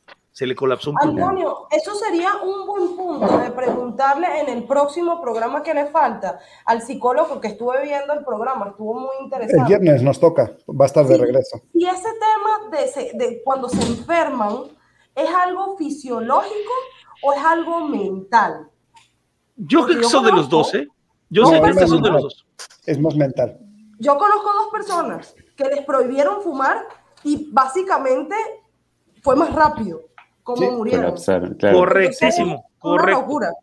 Sí, eso es correcto. Mira, yo tengo dos ejemplos, ese de un tío de mi esposa y el otro que el doctor le dijo, a ver, una señora que tiene 80 años, tenía 80 años, la señora subía, bajaba escaleras, hacía el quehacer de toda una casa, etcétera, etcétera, y le dijeron, señora, usted no puede volver a fumar. En menos de una semana le vino una úlcera a la señora y se murió. Bueno, eso tiene, tiene, esto desde el punto de vista de la biodescodificación, chicos. Yo me meto mucho en esos temas. tiene mucho que ver con... no, eh, puedes separar, digamos, a la, cabeza del cuerpo, nunca. El, accionar relacionado a un trauma. El inconsciente eh, relaciona la situación a algún trauma, por eso surge una enfermedad. Correcto, es correcto. Exacto. Exacto, sí, sí, Exacto. sí. Es que dicen estar enfermos de cualquier cosa. En relación, en relación a... Sí, decir. No, bueno, es rapidito. ¿Ustedes se acuerdan cuando fumaban y cuando les hacía falta el cigarro, que era como si de repente les hubieran matado a alguien. Mira, había momentos en el día mm. que eran horribles. Yo, yo no dormía en toda la noche si no me levantaba a fumar. Bueno, yo conozco gente que se levantaba cada tres horas con la excusa de que tenía insomnio literal. para fumar. Pero a la fecha, mira, te voy a decir una cosa. Ah, de hecho, platicaba con el psicólogo y le decía yo, mira, yo la verdad, les voy a ser franco, hablan de dependencia de la nicotina. Yo la verdad sí me considero adicto a la nicotina. O sea, yo fumé 37 años y tres cajetillas de cigarros. O sea, cuando a mí una persona me dice a mí, es que yo fumaba y lo dejé de inmediato, no tuve ningún problema para dejarlo. ¿Cuántos, cuántos cigarros fumaba? Me fumaba tres cigarros diarios. o, sea, me fumaba 60 cigarros, o sea, era una cosa impresionante, por uno prendía otro. En la mañana, lo platiqué en el caso, lo platiqué en el caso, en la, en la mañana de ir al baño, de ir al baño en la mañana, por costumbre a salir, nueve cigarros me fumaba en la mañana, nueve cigarros, o sea, media cajetilla en una ida al baño. o sea, es increíble, o sea, es una cosa increíble. Con, el, con, con una aureola con todos los años que tienen de programa, ¿no? Eh, tienen, eh, eh, y Calavera que viene ya de 2019 y muchas notas hechas. Digamos, ¿tenés alguna, algún, una, unas anotaciones hechas sobre las exposiciones de, los, de la gente que le has hecho notas? Puntos en común quizás. O un punto No, porque todo lo vamos sacando de las páginas, no sé, de Vaping Today, este, del American Society, este, de el Colegio Médico de Inglaterra. Entonces, toda la información es pública. O sea, no hay ninguna información que te hayas inventado. O sea, la, rueda ya no hay que inventarla, está ahí. no, no, eso sí, pero digamos, en el tema de, los entrevistados que... Mm, básicamente siempre nos hemos, este, hemos tenido siempre gente y, no ha hecho falta tomarles notas porque pues, su palabra es bien. o sea, a lo mejor ha habido, probablemente hay algunas, algunos que sean más caballeros que otros, pero yo creo que aquí lo que vale, yo creo que lo que vale mucho es lo empírico, ¿no? Que vivimos cada uno. Y miren, hay una, hay precisamente entrevistamos a Pepe Bustos, que es un químico, y es algo que yo nunca lo había considerado. Y yo aquí he aprendido tantas cosas como no tienen idea, ¿eh? Entre, ellas hacer, entre, ellas hacer amigos, pero además de eso, algo bien importante es el hecho de que tú cuando comes no te fijas en que realmente no estás comiendo lo que comes. O sea, por ejemplo, yo me como una manzana y digo, ah, me pues, estoy comiendo una manzana, qué rico sabe la manzana. Pero en realidad tu cuerpo no lo ve como una manzana, tu cuerpo lo ve como una fórmula química que es lo que realmente estás consumiendo. Cuando tú dejas de consumir, al momento que tú dejas de consumir 7000 sustancias tóxicas en tu cuerpo y le quitas esas sustancias tóxicas, vienen tantos males que se te presentan y eso lo hemos vivido todos en, en menos o más maneras. El metabolismo obviamente te, dice, oye, espérate, o sea, ¿por qué me quitaste el amoníaco? Si yo el amoníaco yo lo ocupaba, ¿no? Entonces ya, ya no, me lo avientas, ¿no? Entonces eh, eh, empieza a responderte el cuerpo. A mí, por ejemplo, en mi caso, yo cuando dejé de fumar, lo primero que me pasó a mí, aparte de los dolores de cabeza, fueron aftas, me salieron aftas en la boca. Entonces, por el cambio del pH, por ejemplo, de la boca que te cambia con el vapeo, me empezaron a salir aftas, pero yo decidí, dije, aquí me quedo porque me quedo. o sea, y empecé, empecé a tomar vasos de aguas con sal. y esas experiencias. Lo afirmamos. Y esas experiencias que tienes, esas experiencias que te dan, son experiencias que se las vas transmitiendo a las personas que empiezan a fumar, que empiezan a dejar de fumar, perdón, que empiezan a dejar de fumar, que, que es un proceso difícil, es como cuando estás a dieta. Eh, eh, o sea, cuando estás a dieta, por ejemplo, le voy a poner un ejemplo así claro, yo, yo tengo diabetes y, y tengo mi diabetes controlada. Pero, por ejemplo, hace unos, unos meses que me empecé a descontrolar un poco con esto de la pandemia y empecé ahorita con una dieta más estricta, por lo mismo que tengo el problema de, de, pues de mi azúcar, ¿no?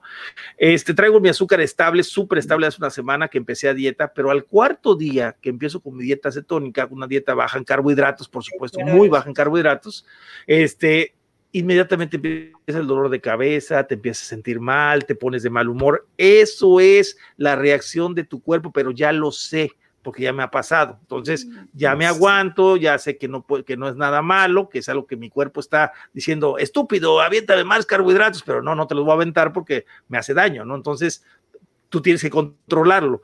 Eso es lo que pasa con el cigarro, exactamente. O sea, y eso... Los de humor son parte de eso. Sí, claro, y eso es lo que no ven los idiotas del, del, sector salud, ¿eh? O sea, ellos no ven que todo esto psicológico que te aparece, que todo eso que te pasa en el cerebro es la falta de sustancias en el cuerpo porque cambiaste de 7000 sustancias a 120 sustancias del vapeo ya en, eh, emitidas, o sea, estás hablando de una diferencia de 6850 sustancias, ¿no? Entonces, oye, pues espérate, ¿no? Y aparte de eso, lo que me dabas, te daba yo 30%, ahora te voy a dar 1%, pues el cuerpo te dice, espérate, güey, o sea, no me quites todo lo que me dabas, ¿no? Y tienes muchos problemas. Eso es algo lógico. Antonio, yo te voy a comentar algo que a mí me pasó. Todo el mundo, cuando empieza a ver el tema de dejar de fumar, sobre todo las mujeres, el hombre no sé si tanto, pero las mujeres, lo primero que decimos es, si dejo de fumar voy a engordar. Yo les voy a explicar algo a las mujeres esas. En mi caso, lo que me pasó a mí, yo no engordé mucho, pero sí engordé, eh, pero no engordé porque calmaba la ansiedad con la comida. A mí lo que me pasó es que me cambió totalmente el gusto que le sentía a cada cosa en específico. Y empecé a saborear de otra forma la comida. Incluso eh, empezamos a bajar el consumo de sal. ¿Por qué? Porque cuando no le sentía la sal. Sentía que le faltaba sal a la comida. Cuando dejé de, fumar, me, pasa, me empezó a pasar que me daba cuenta que le ponía demasiada sal a la comida. Y además que empecé a disfrutar las cosas más dulces, las cosas por ahí con, con un sabor más suave, porque realmente le sentía el sabor.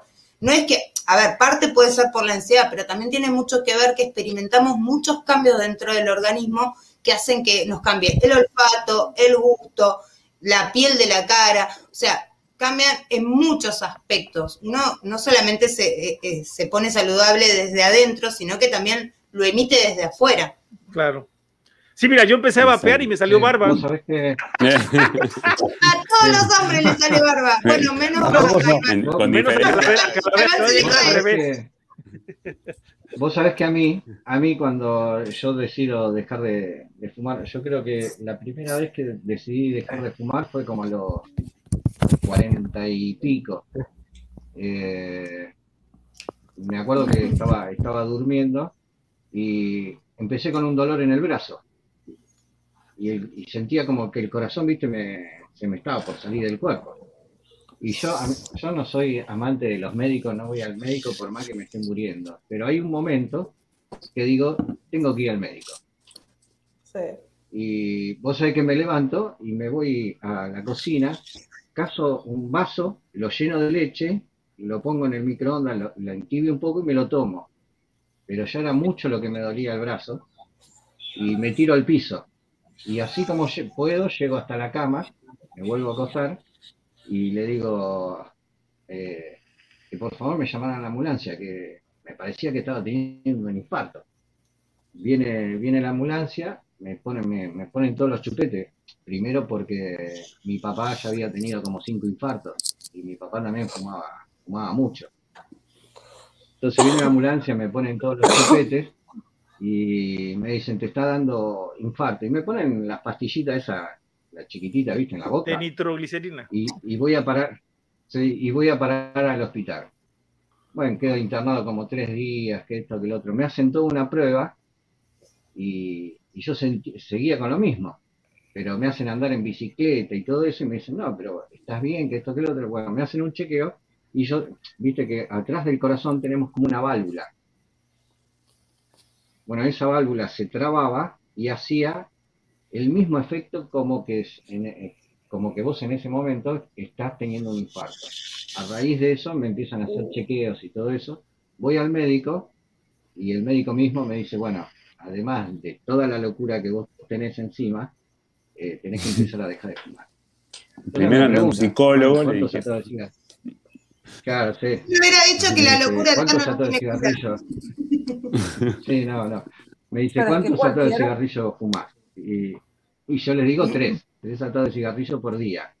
Digo, no fumo cuatro porque duermo, tres, cuatro horas duermo por día, entonces no llego a fumar los cuatro atados. Bueno, hago todo un tratamiento y me empiezan a poner parches, me daban parches, chicles, me, me, tenía que ir a la psicóloga y todo. Estuve siete meses, dejé de fumar siete meses. Y sí, vos sabés que empecé a oler, a sentir los olores, los gustos y todo eso. Es más, yo iba a alquilar películas, viste, a los blockbusters que existían en aquel entonces. Y se ah, me cruzan dos, personas mayores. Se me cruzan dos personas mayores y le siento un olor a cigarrillo, pero es era asqueroso.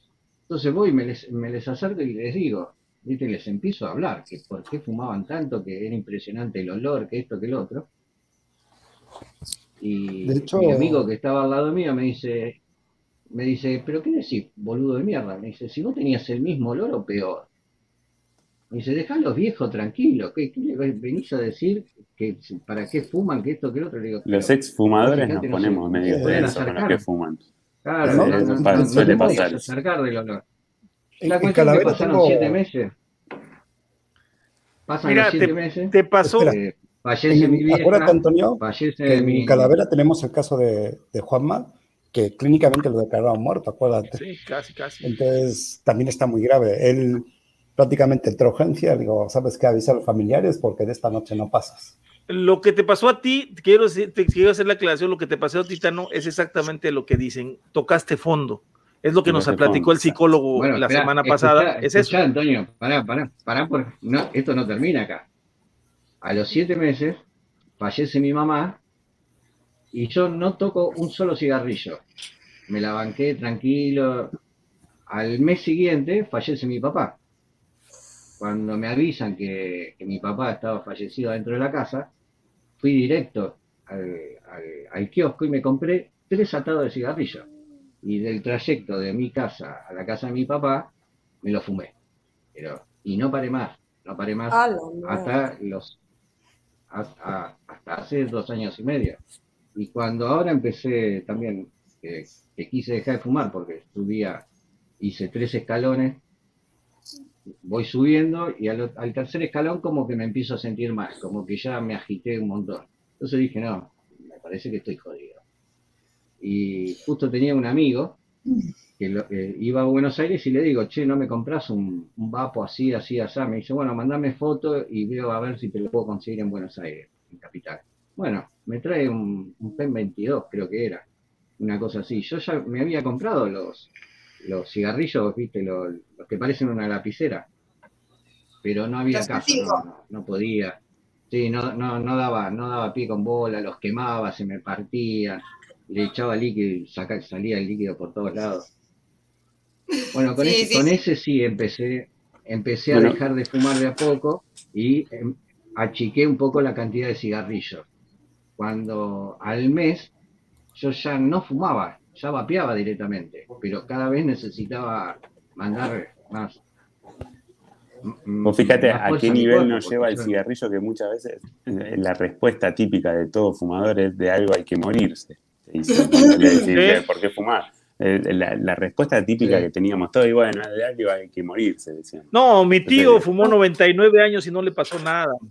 Bueno, chicos, acá, acá Rodri. Sí, hay, hay, hay, un montón. Exacto. Y... Rodri está comentando que está en el chat que bueno, dice, me pongo sentimental porque me está tocando hoy de cerca, mi suegra en el hospital recién tuvo una CB y cáncer de pulmón, le acaban de dar poco tiempo, es un momento difícil, pero lo pongo para que sepan porque mi intención de estar activo eh, en todas las áreas de Así que bueno, mucha, mucha fuerza Rodri. Eh, y, gracias por compartir esto, porque la verdad que esto, la, idea es esta también. Eh, estos foros que se están dando hoy en día y los que se, vienen dando hace años con, desde Calavera y poder reproducirlos en, estos espacios es la idea. Es la idea que lograr un consenso entre todos, cuál es el camino mejor para la pelea en los diferentes países, por dónde nos están entrando o por dónde nos pueden entrar las legislaciones, cómo lucharlas y creo que ahí un, un, poco el punto es ese también, de que todos nos podamos expresar. Un, poco también, un poco también, a veces en, algunos momentos nos ponemos un poco técnicos porque, bueno, obviamente eh, se nota de, a leguas que, es un tema que, eh, además de que a, nosotros nos funcionó como, como un método, sí, eh, sí pone lo que Em, nos funcionó como método, es un tema que nos apasiona porque hay muchísimas, muchísimas áreas y muchísimos aspectos que hay que tocar.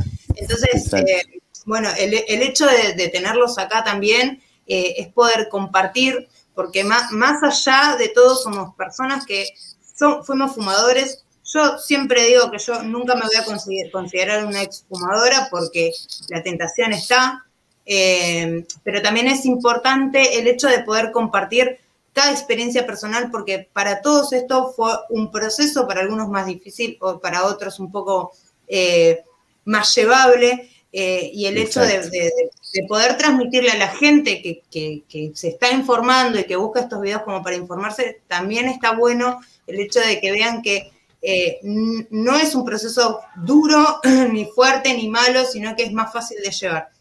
Correcto. Oye, nada más, Agus, te quiero hacer una aclaración. Si tú te presentas el día de mañana en Reino Unido a un hospital del NHS y te preguntan, ¿fumas? Y tú le dices, no, vapeo. Entonces, automáticamente te dicen, ah, ok, entonces usted es una exfumadora. Y te lo quiero, te, quiero dejar muy claro, te voy a decir por qué. Porque ese incentivo para el fumador de que te llamen exfumador es grandísimo. O sea, incluso para, los, para sus propios clientes decirles que son exfumadores, realmente les beneficia mucho porque les alimenta ese espíritu de seguir siendo exfumadores. O sea, si, si, si decimos, no, porque ahorita que comentan, digo, no, no digo mala onda y nada, ¿no? Pero, pero sí, sí, sí, sí, siempre tratar de decirles... A ver, rómpeme. Que no, que no todos los vapeadores somos exfumadores. Ah, bueno, sí, claro, claro, sí, sí, sí, hay gente que tiene que es pues, usuario dual. O es correcto, miren, y nos, no, dual o, empezó a vapear sin fumar. Y, miren, les voy, a platicar algo, y les voy a platicar algo súper tremendo que nos sucedió, lo, lo, hemos platicado en otro caso, en, otro, en otros programas, pero es el caso de un chico que, que vivía oculto, vivía escondido de la comunidad, de la, en el armario, ahora sí que era como, como un fumador de closet, vivía oculto se fumaba un ¿eh? cigarro al día, un cigarro al día. Él casi empezó a vapear casi igual que yo. Yo empecé yo en enero y él empezó en septiembre, o sea, un poquito más, eh, un poco después que yo. Pero él salía en programas, era activista, estaba metido en todo, en aquello, en revistas, todo, todo, todo, ¿no? Y un día, después de tres años, hace como un año más o menos, se, en un programa dijo, quiero, quiero decirles algo, esta semana es mi primera semana sin cigarro. Y todos, todos nos quedamos así como que nos choqueamos, ¿no? sé ¿Cómo? O sea, espérate, si pues, toda la vida he sido vapeador. No, es que yo todos los días me fumaba un cigarro pero no lo había confesado, ¿no? Entonces, para que se den una idea de lo que hace, lo que hace, lo que hace el cigarro, esa culpabilidad que nos deja, y el hecho de llamar exfumador a una persona, yo se lo dije a la diputada, a una de las diputadas que metió una iniciativa muy buena aquí en México, que es la diputada Lorena Valle, le dije que por favor, cuando se refiriera a los vaperos, se refiriera como exfumadores, porque realmente es un beneficio psicológico para las personas que lo escuchan. O sea, el que te digan que eres un exfumador, te sientes como diciendo, oh, ya la libré. O sea, de veras en serio, ¿eh? o sea, psicológicamente.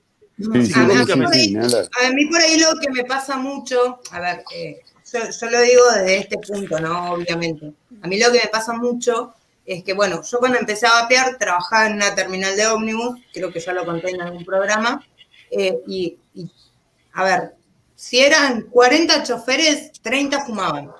Para mí el proceso en un principio fue difícil porque yo estaba con mi iShot así, agarrada, eh, y habían tres personas fumando alrededor mío. Fue como, como ponerme constantemente. y de hecho, a mí me pasa, por ahí vos, vos me, me, decís que el hecho de que te molesta, a mí no sé si me llega a molestar, es como que invade mi espacio personal quizás. Eh, eh, el humo.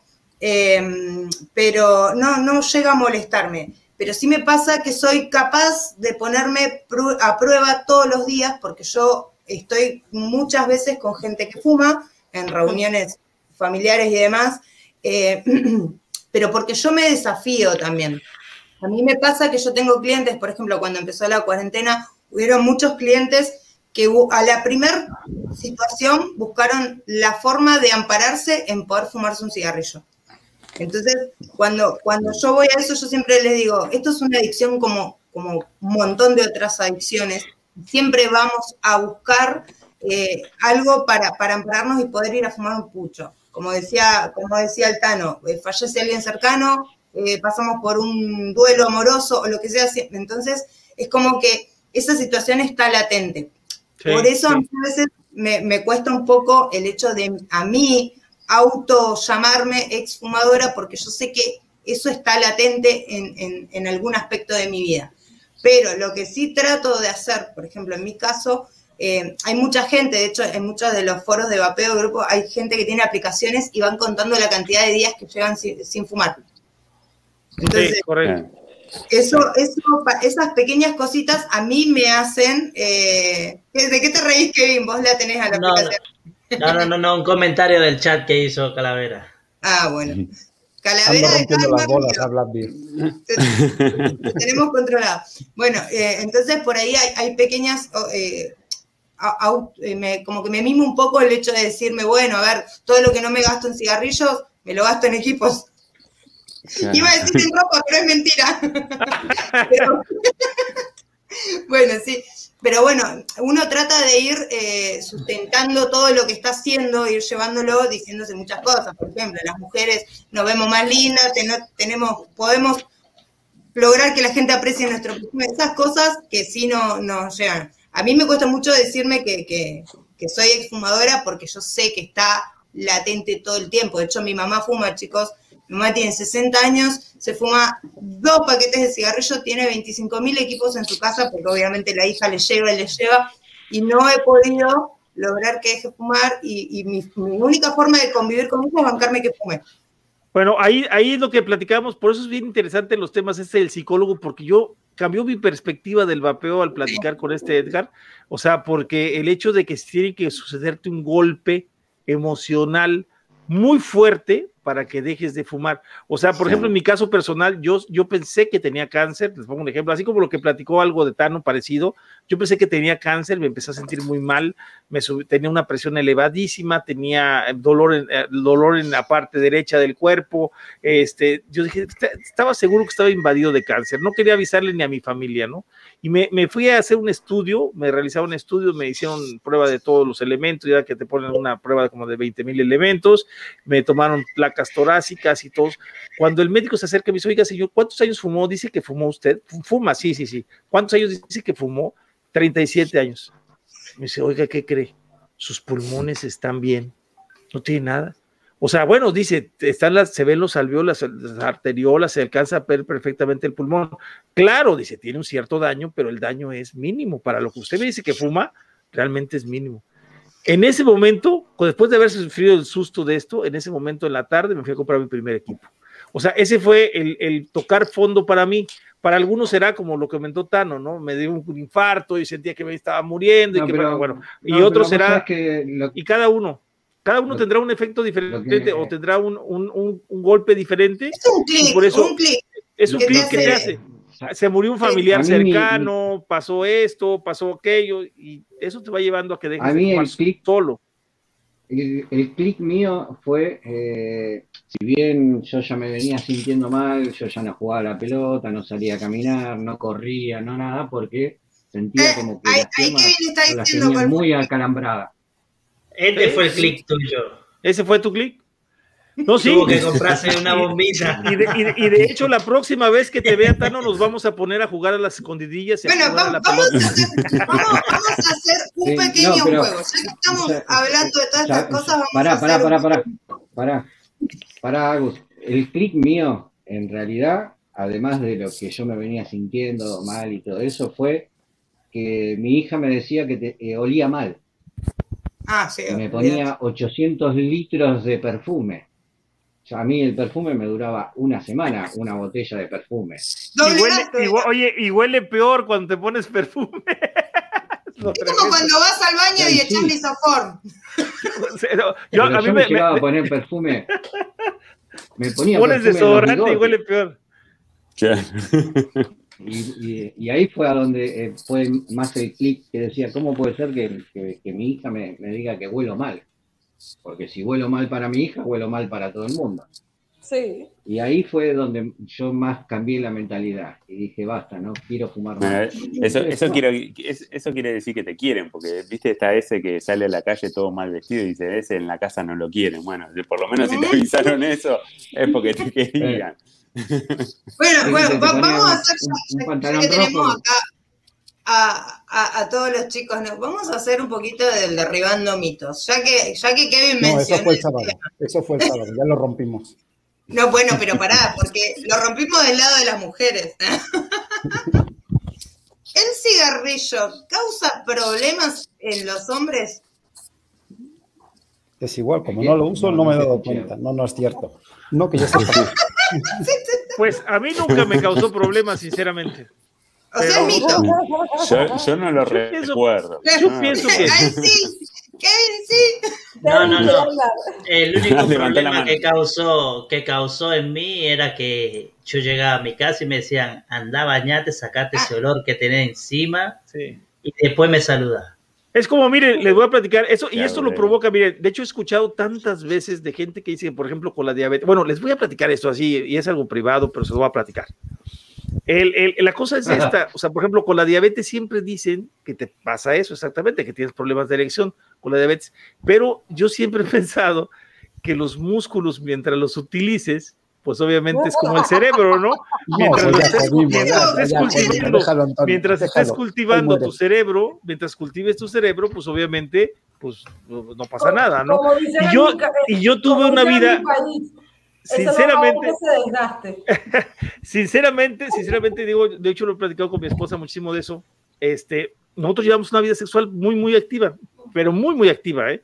Entonces, pues nunca tuve problemas, o sea, incluso ella me lo dijo cuando empecé, a tener diabetes, fuimos a ver un médico y, y, el médico se quedó con ella al final, dijo, señora, no se preocupe, va a haber un momento en que su esposo pues ya no va a poder por la diabetes.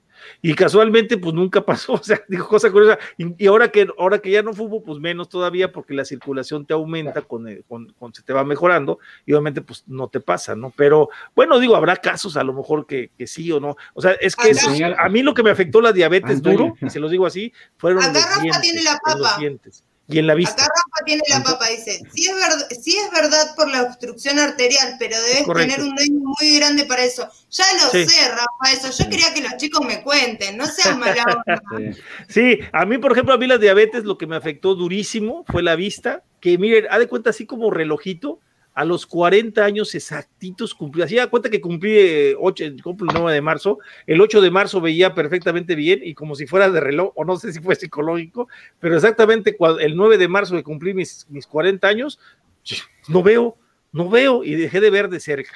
Eso ya fue un hecho. O sea, pero así como de cajón, ¿no? Eh, y la otra es, para mí lo que afectó mucho fueron los dientes, porque por el cigarro, por el cigarro me, vino la famosa periodontitis y se me van afectando los dientes. La pregunta es si el animal sigue funcionando. Ah, ah, claro, por supuesto que sí. Pues, ¿qué? Acá, acá, dice memoria la, esposa, la, esposa de, de, Antonio debe preguntar, a ver, Antonio, ¿cuándo te va a venir la diabetes? sí, no, no, no, de hecho,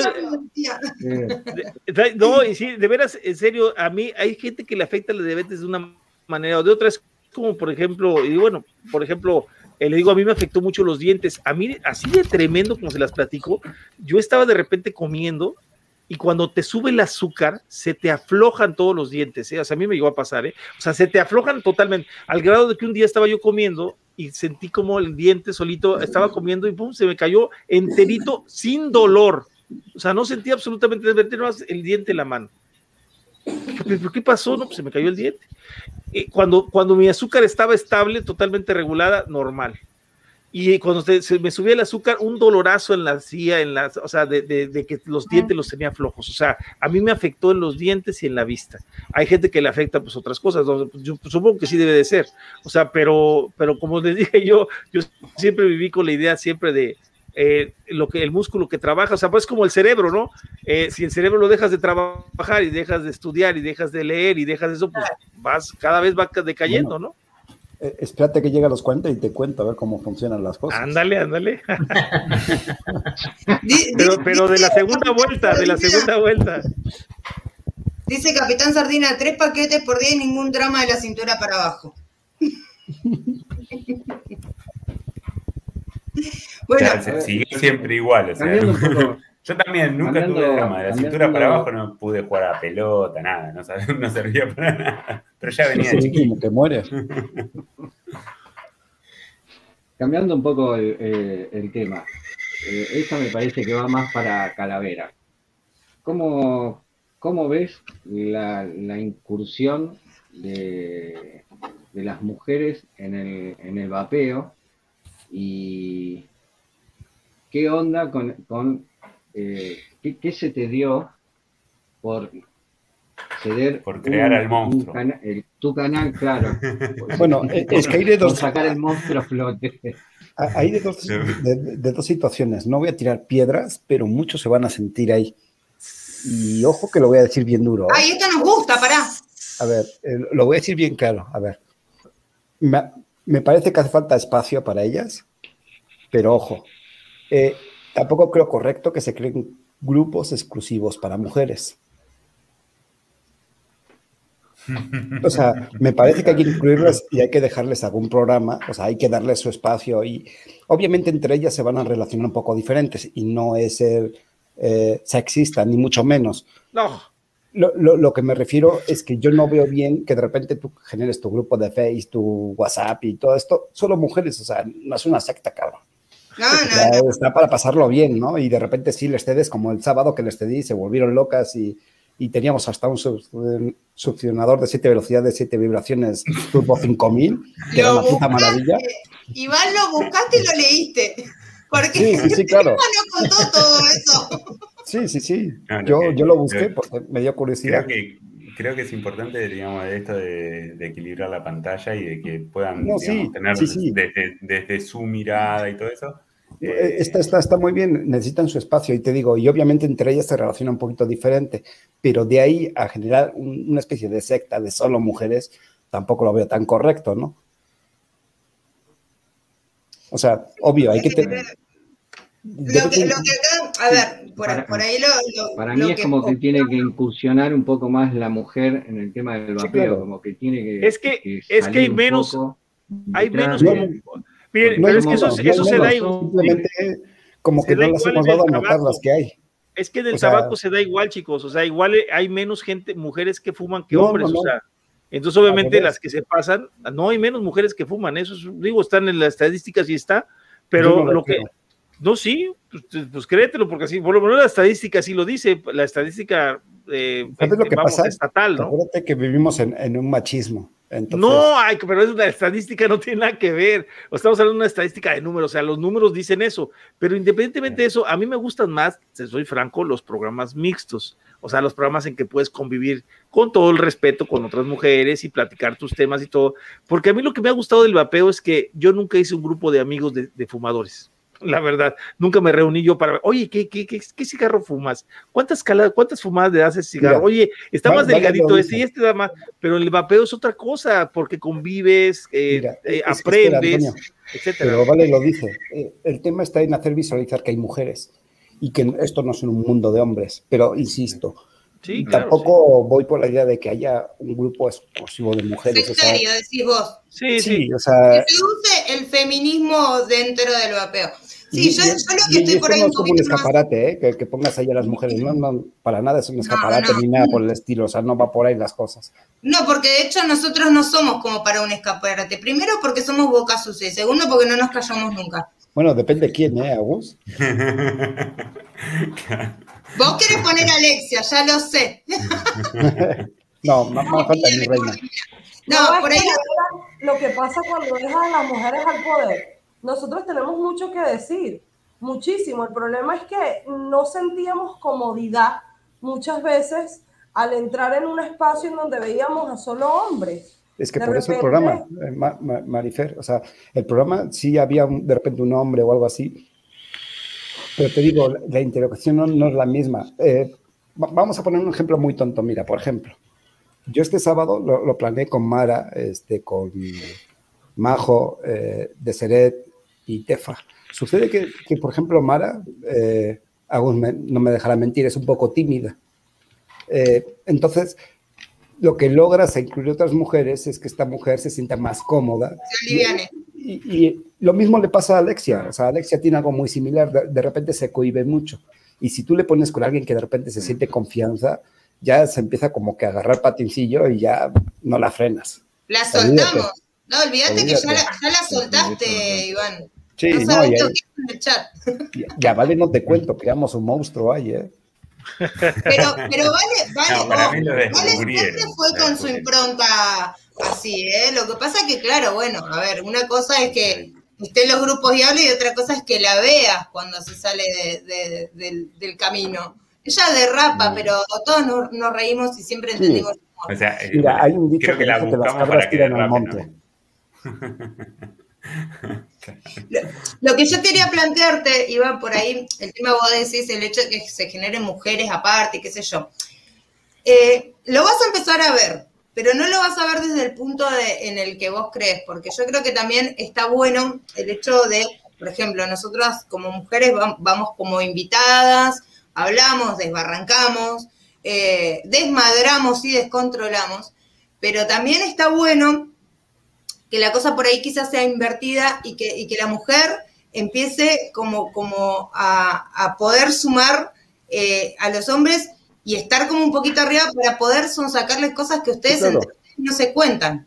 Sí, el, chiste está en combinar las personalidades, que es lo que decía, ¿no? O sea, tratar de equilibrar un poquito, porque, insisto, hay gente que no se siente tan cómoda de repente. Sí. Entonces, intentarlo este, combinar un poquito. Precisamente por eso el programa se lo dejo exclusivamente a ellas porque es diferente que haya una que conduce y otra que sea entrevistada. Si de repente salgo yo haciendo alguna risa, eh, pero la idea es esa, la, idea es que ellas sienten el control para poder este, explayarse, ¿no? Ya sea boludez, lo que tú quieras, ¿no? Pero que ellas se sientan en esa confianza de poder hacer lo que quieran. Sí, sí, por ahí, por ahí, lo que, lo que a, mí, a mí me pasó muchas veces con respecto a, ser mujer entre hombres en, en la comunidad del vapeo, que yo como mujer muchas veces sentí que no fue una cuestión más de, hermandad o de estar al mismo nivel, sino fue como más una cuestión de ponerme a prueba. Todo el tiempo, ponerme a prueba. Todo el eh, tiempo ponen a prueba a los hombres a las mujeres en el vapeo. Y ese es el tema. A mí me encanta lo mixto, pero justamente pasa que no sé por qué el hombre a veces, y no digo que todos sean así, se siente con mayor autoridad para hablar sobre este tipo de temas y siempre te hace preguntas capciosas como para saber si estás al nivel. Y les no, eso. Mira, a veces, a veces no, no, lo está, no lo gracioso, ¿no? Sino el, el, tono sexista que le puede dar un hombre de repente. Eh, yo no voy por lo gracioso porque con eso se juega mucho y, y lo demostramos el, el, día sábado. Pudimos reírnos a pesar del tabú. Este, pero el, el tema es el tono sexista que de repente imprime un hombre hacia una mujer.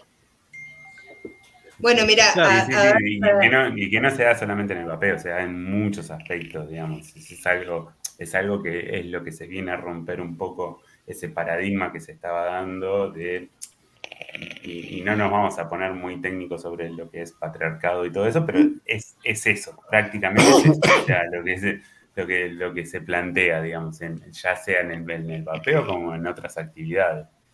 Un besito que saludar a los no, chicos mira, en el chat. Y otra cosa, hay grandes mujeres dentro del vapeo, ¿eh? O sea, ahí está este, Leana Goldberstein, hasta Carmen Skrig.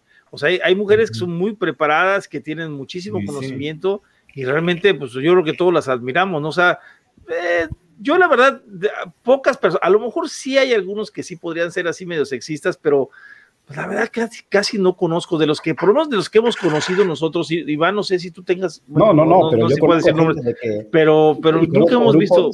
Que de repente meten a una mujer y parecen quinceañeros y digo, no chingues, cabrón. o, hay unos, hay unos que, por ejemplo, siempre a las dos horas empieza a hablar de sexo, por ejemplo. Sí, llevamos 2.38, ya podemos. Con ya, ya pues, puedes empezar. Es que ya pasamos el horario de protección. De hecho, eh, Iván, ahí la gente del Team, Pat, del team Paté te está pidiendo su besito, así que por favor, tirales un besito a los chicos. Ahí está, chicos. bueno, de hecho, de hecho el, Team Paté generó eh, eh, en, en, su, en su canal generó una cuestión también de, un poco descontracturar el tema de, del hablar del vapeo, tiene sus preguntas eh, fuertes. No, eh, no, has visto las de Calavera, ¿verdad? Sí, pero bueno, te estaba tratando de dejar un poquito. Vos el otro día, mira, ya lo mencionaste un montón de veces, pero el otro día el que desató el tornado fuiste vos. Yo no, yo no, yo no. Fue Vale. era algo que se venía amasando de hace rato. La, culpa fue de Vale, que, le di cuerda y agarró el rollo completo. Claro, la culpa Vale que no está. Eso, eso les pasa por no ver los programas anteriores. Si hubieran visto de qué se trataba la pregunta, hubieran contestado diferente. Exacto. Antonio, ¿vos bueno, decir que nosotros llevamos todo para ese lado? No, dile a Gus que a Gus también se desbarrancó, ¿eh? Ya la próxima invitada del Team Pate, que la vayan anotando. No, bueno, Gente, la verdad que ha sido un gusto enorme, enorme, enorme. Eh, la verdad que, que venga gente como ustedes, con mucha información, es lo que, nada, eh, hace crecer al canal y a los canales y a estos foros que yo siempre digo que somos un foro constante de, programas eh, de, de vapeadores en línea que nos sirve como para nada, seguir llenando eh, un poco de información y, todos estar por lo menos de acuerdo en algo, empezar a, cerrar con, una idea y todos empujar para el mismo lado. Así que les agradecemos mucho. Tenemos que cerrar ya el programa, pues ya nos fuimos más de dos horas y media, dos, horas cuarenta. Antonio, la verdad, eh, no sé, después te voy a escribir pero yo quiero que seas mi, mi profe particular porque es una, todo lo que nos contaste hoy, a mí me dejó la cabeza. Antonio lo sigo en Twitter, hay que seguirlo en Twitter, Antonio. Hay que seguirlo en Twitter. ¿Has visto los testigos de Jehová que tocan puerta a puerta a Gus? Sí, olvídate. no, chicos, yo, yo, yo, a sus órdenes me encantó estar con ustedes, me encanta platicar. soy bien platicar. ¿Qué creí? Yo era, yo soy muy tímido. No, no es cierto, no, no, pero, no, sí, siempre fui una persona, a mí me aisló el cigarro, ¿eh? O sea, el cigarro me aisló, yo no salía a ningún lado, no salía al cine, no salía al restaurante, no salía a ningún lado con tal de fumar. Incluso les puedo decir que realicé un viaje de 25 horas de mi casa a Cancún, de aquí donde vivo hasta Cancún, en carro, con tal de no subir un avión y dejar de fumar dos horas y media. o sea, así se las pongo, ¿no? O sea, preferible, no, mejor me voy, para, la excusa, no me voy parando, para. Entonces, a mí el cigarro me alejó de todo, ¿no? Entonces, este, eh, la verdad es que el vapeo me ha hecho grandes amigos en muchos lados, estoy muy contento y la verdad, por eso siento tanto recelo. Ahí pensé a Raf que, que no quisiera yo que la gente o que no me importara lo que la gente pensaba. No se trata de eso, sino más bien de que hemos, hemos conseguido una comunidad padrísima, una comunidad muy unida, una comunidad de hombres, mujeres, de, de, jóvenes, de gente más grande. Yo tengo 54 años, hay gente que tiene 60, hay gente que me sorprende. ¿Sabes qué me sorprendió el doctor Berrastro? De ahí de, de, Argentina, que cuando le dije su edad, yo le dije, no, ¿y, ¿y cuántos años tienes? Porque yo creo que más o menos somos de la generación, a lo mejor un poquito pues, más grande tú, ¿no? Me dice, tengo 51, dije, ay, güey, parece como de 65, pobrecito, pero bueno, ok, está bien, ¿no?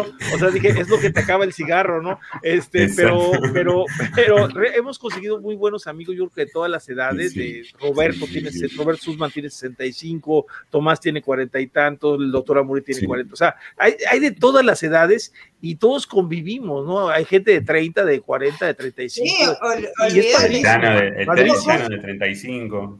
¿Eh? Vos, hijo de mí.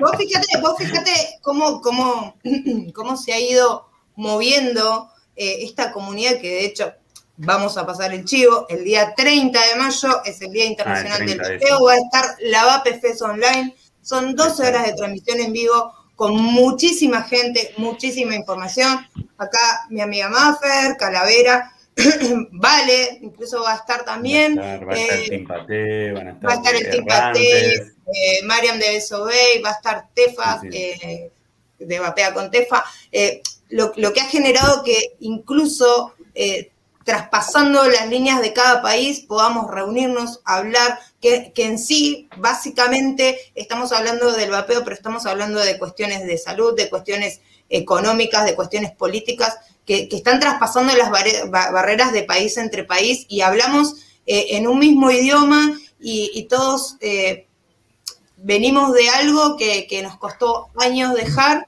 y que podemos trasladarle a la gente que, está en, ese, en esa misma instancia nuestra experiencia y es genial. Así que la verdad que, eh, bueno, obviamente, ay, mira, Augusto, aquí Ramón de Pampa, lo bien que le hizo lo peor.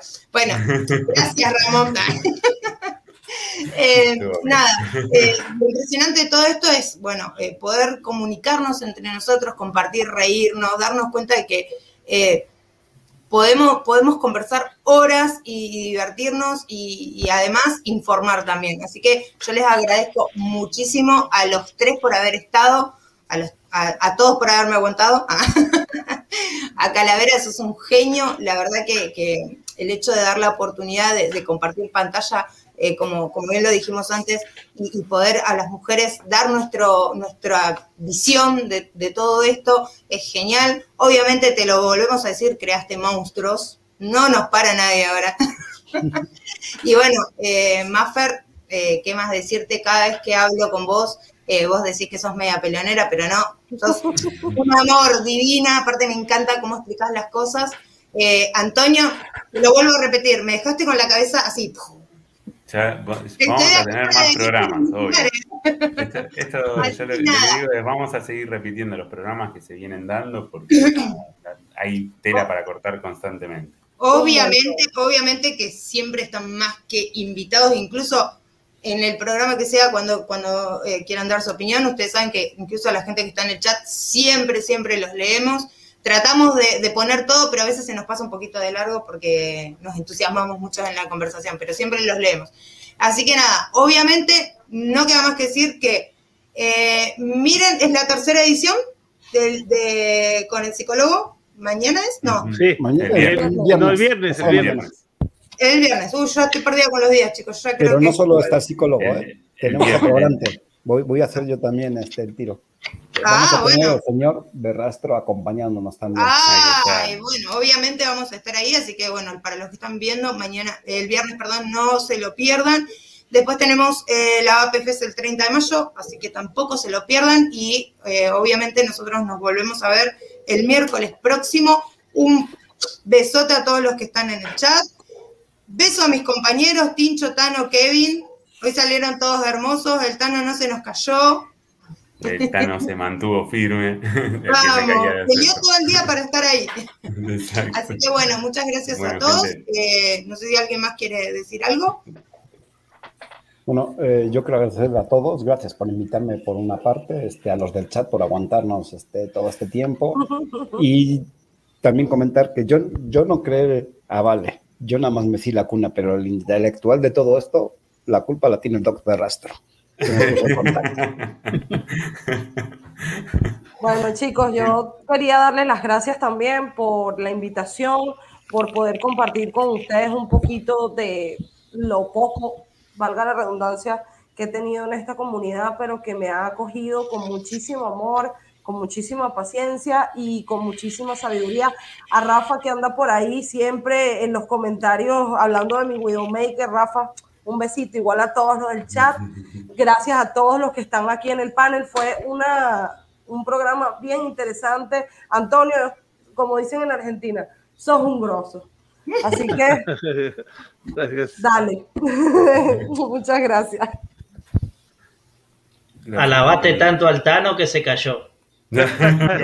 tanto que dijiste, mira, no cumplió, no terminó. Bueno, no, se fue tan.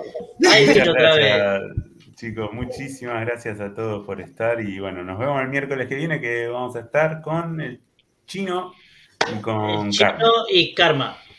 Pero espérate que el chino primero pasa por Calavera, lo tenemos que desfogar. Este sábado, ¿no? El sábado. No sé, no sé, acá nos peleamos hay que, ver, hay que ver si llega el programa de sábado, porque no sabemos si Calavera se queda en la casa. ¿eh? Eso también estén atentos ahí, porque puede haber información de último momento. Bueno, chicos, muchas gracias, a todos. Saludote.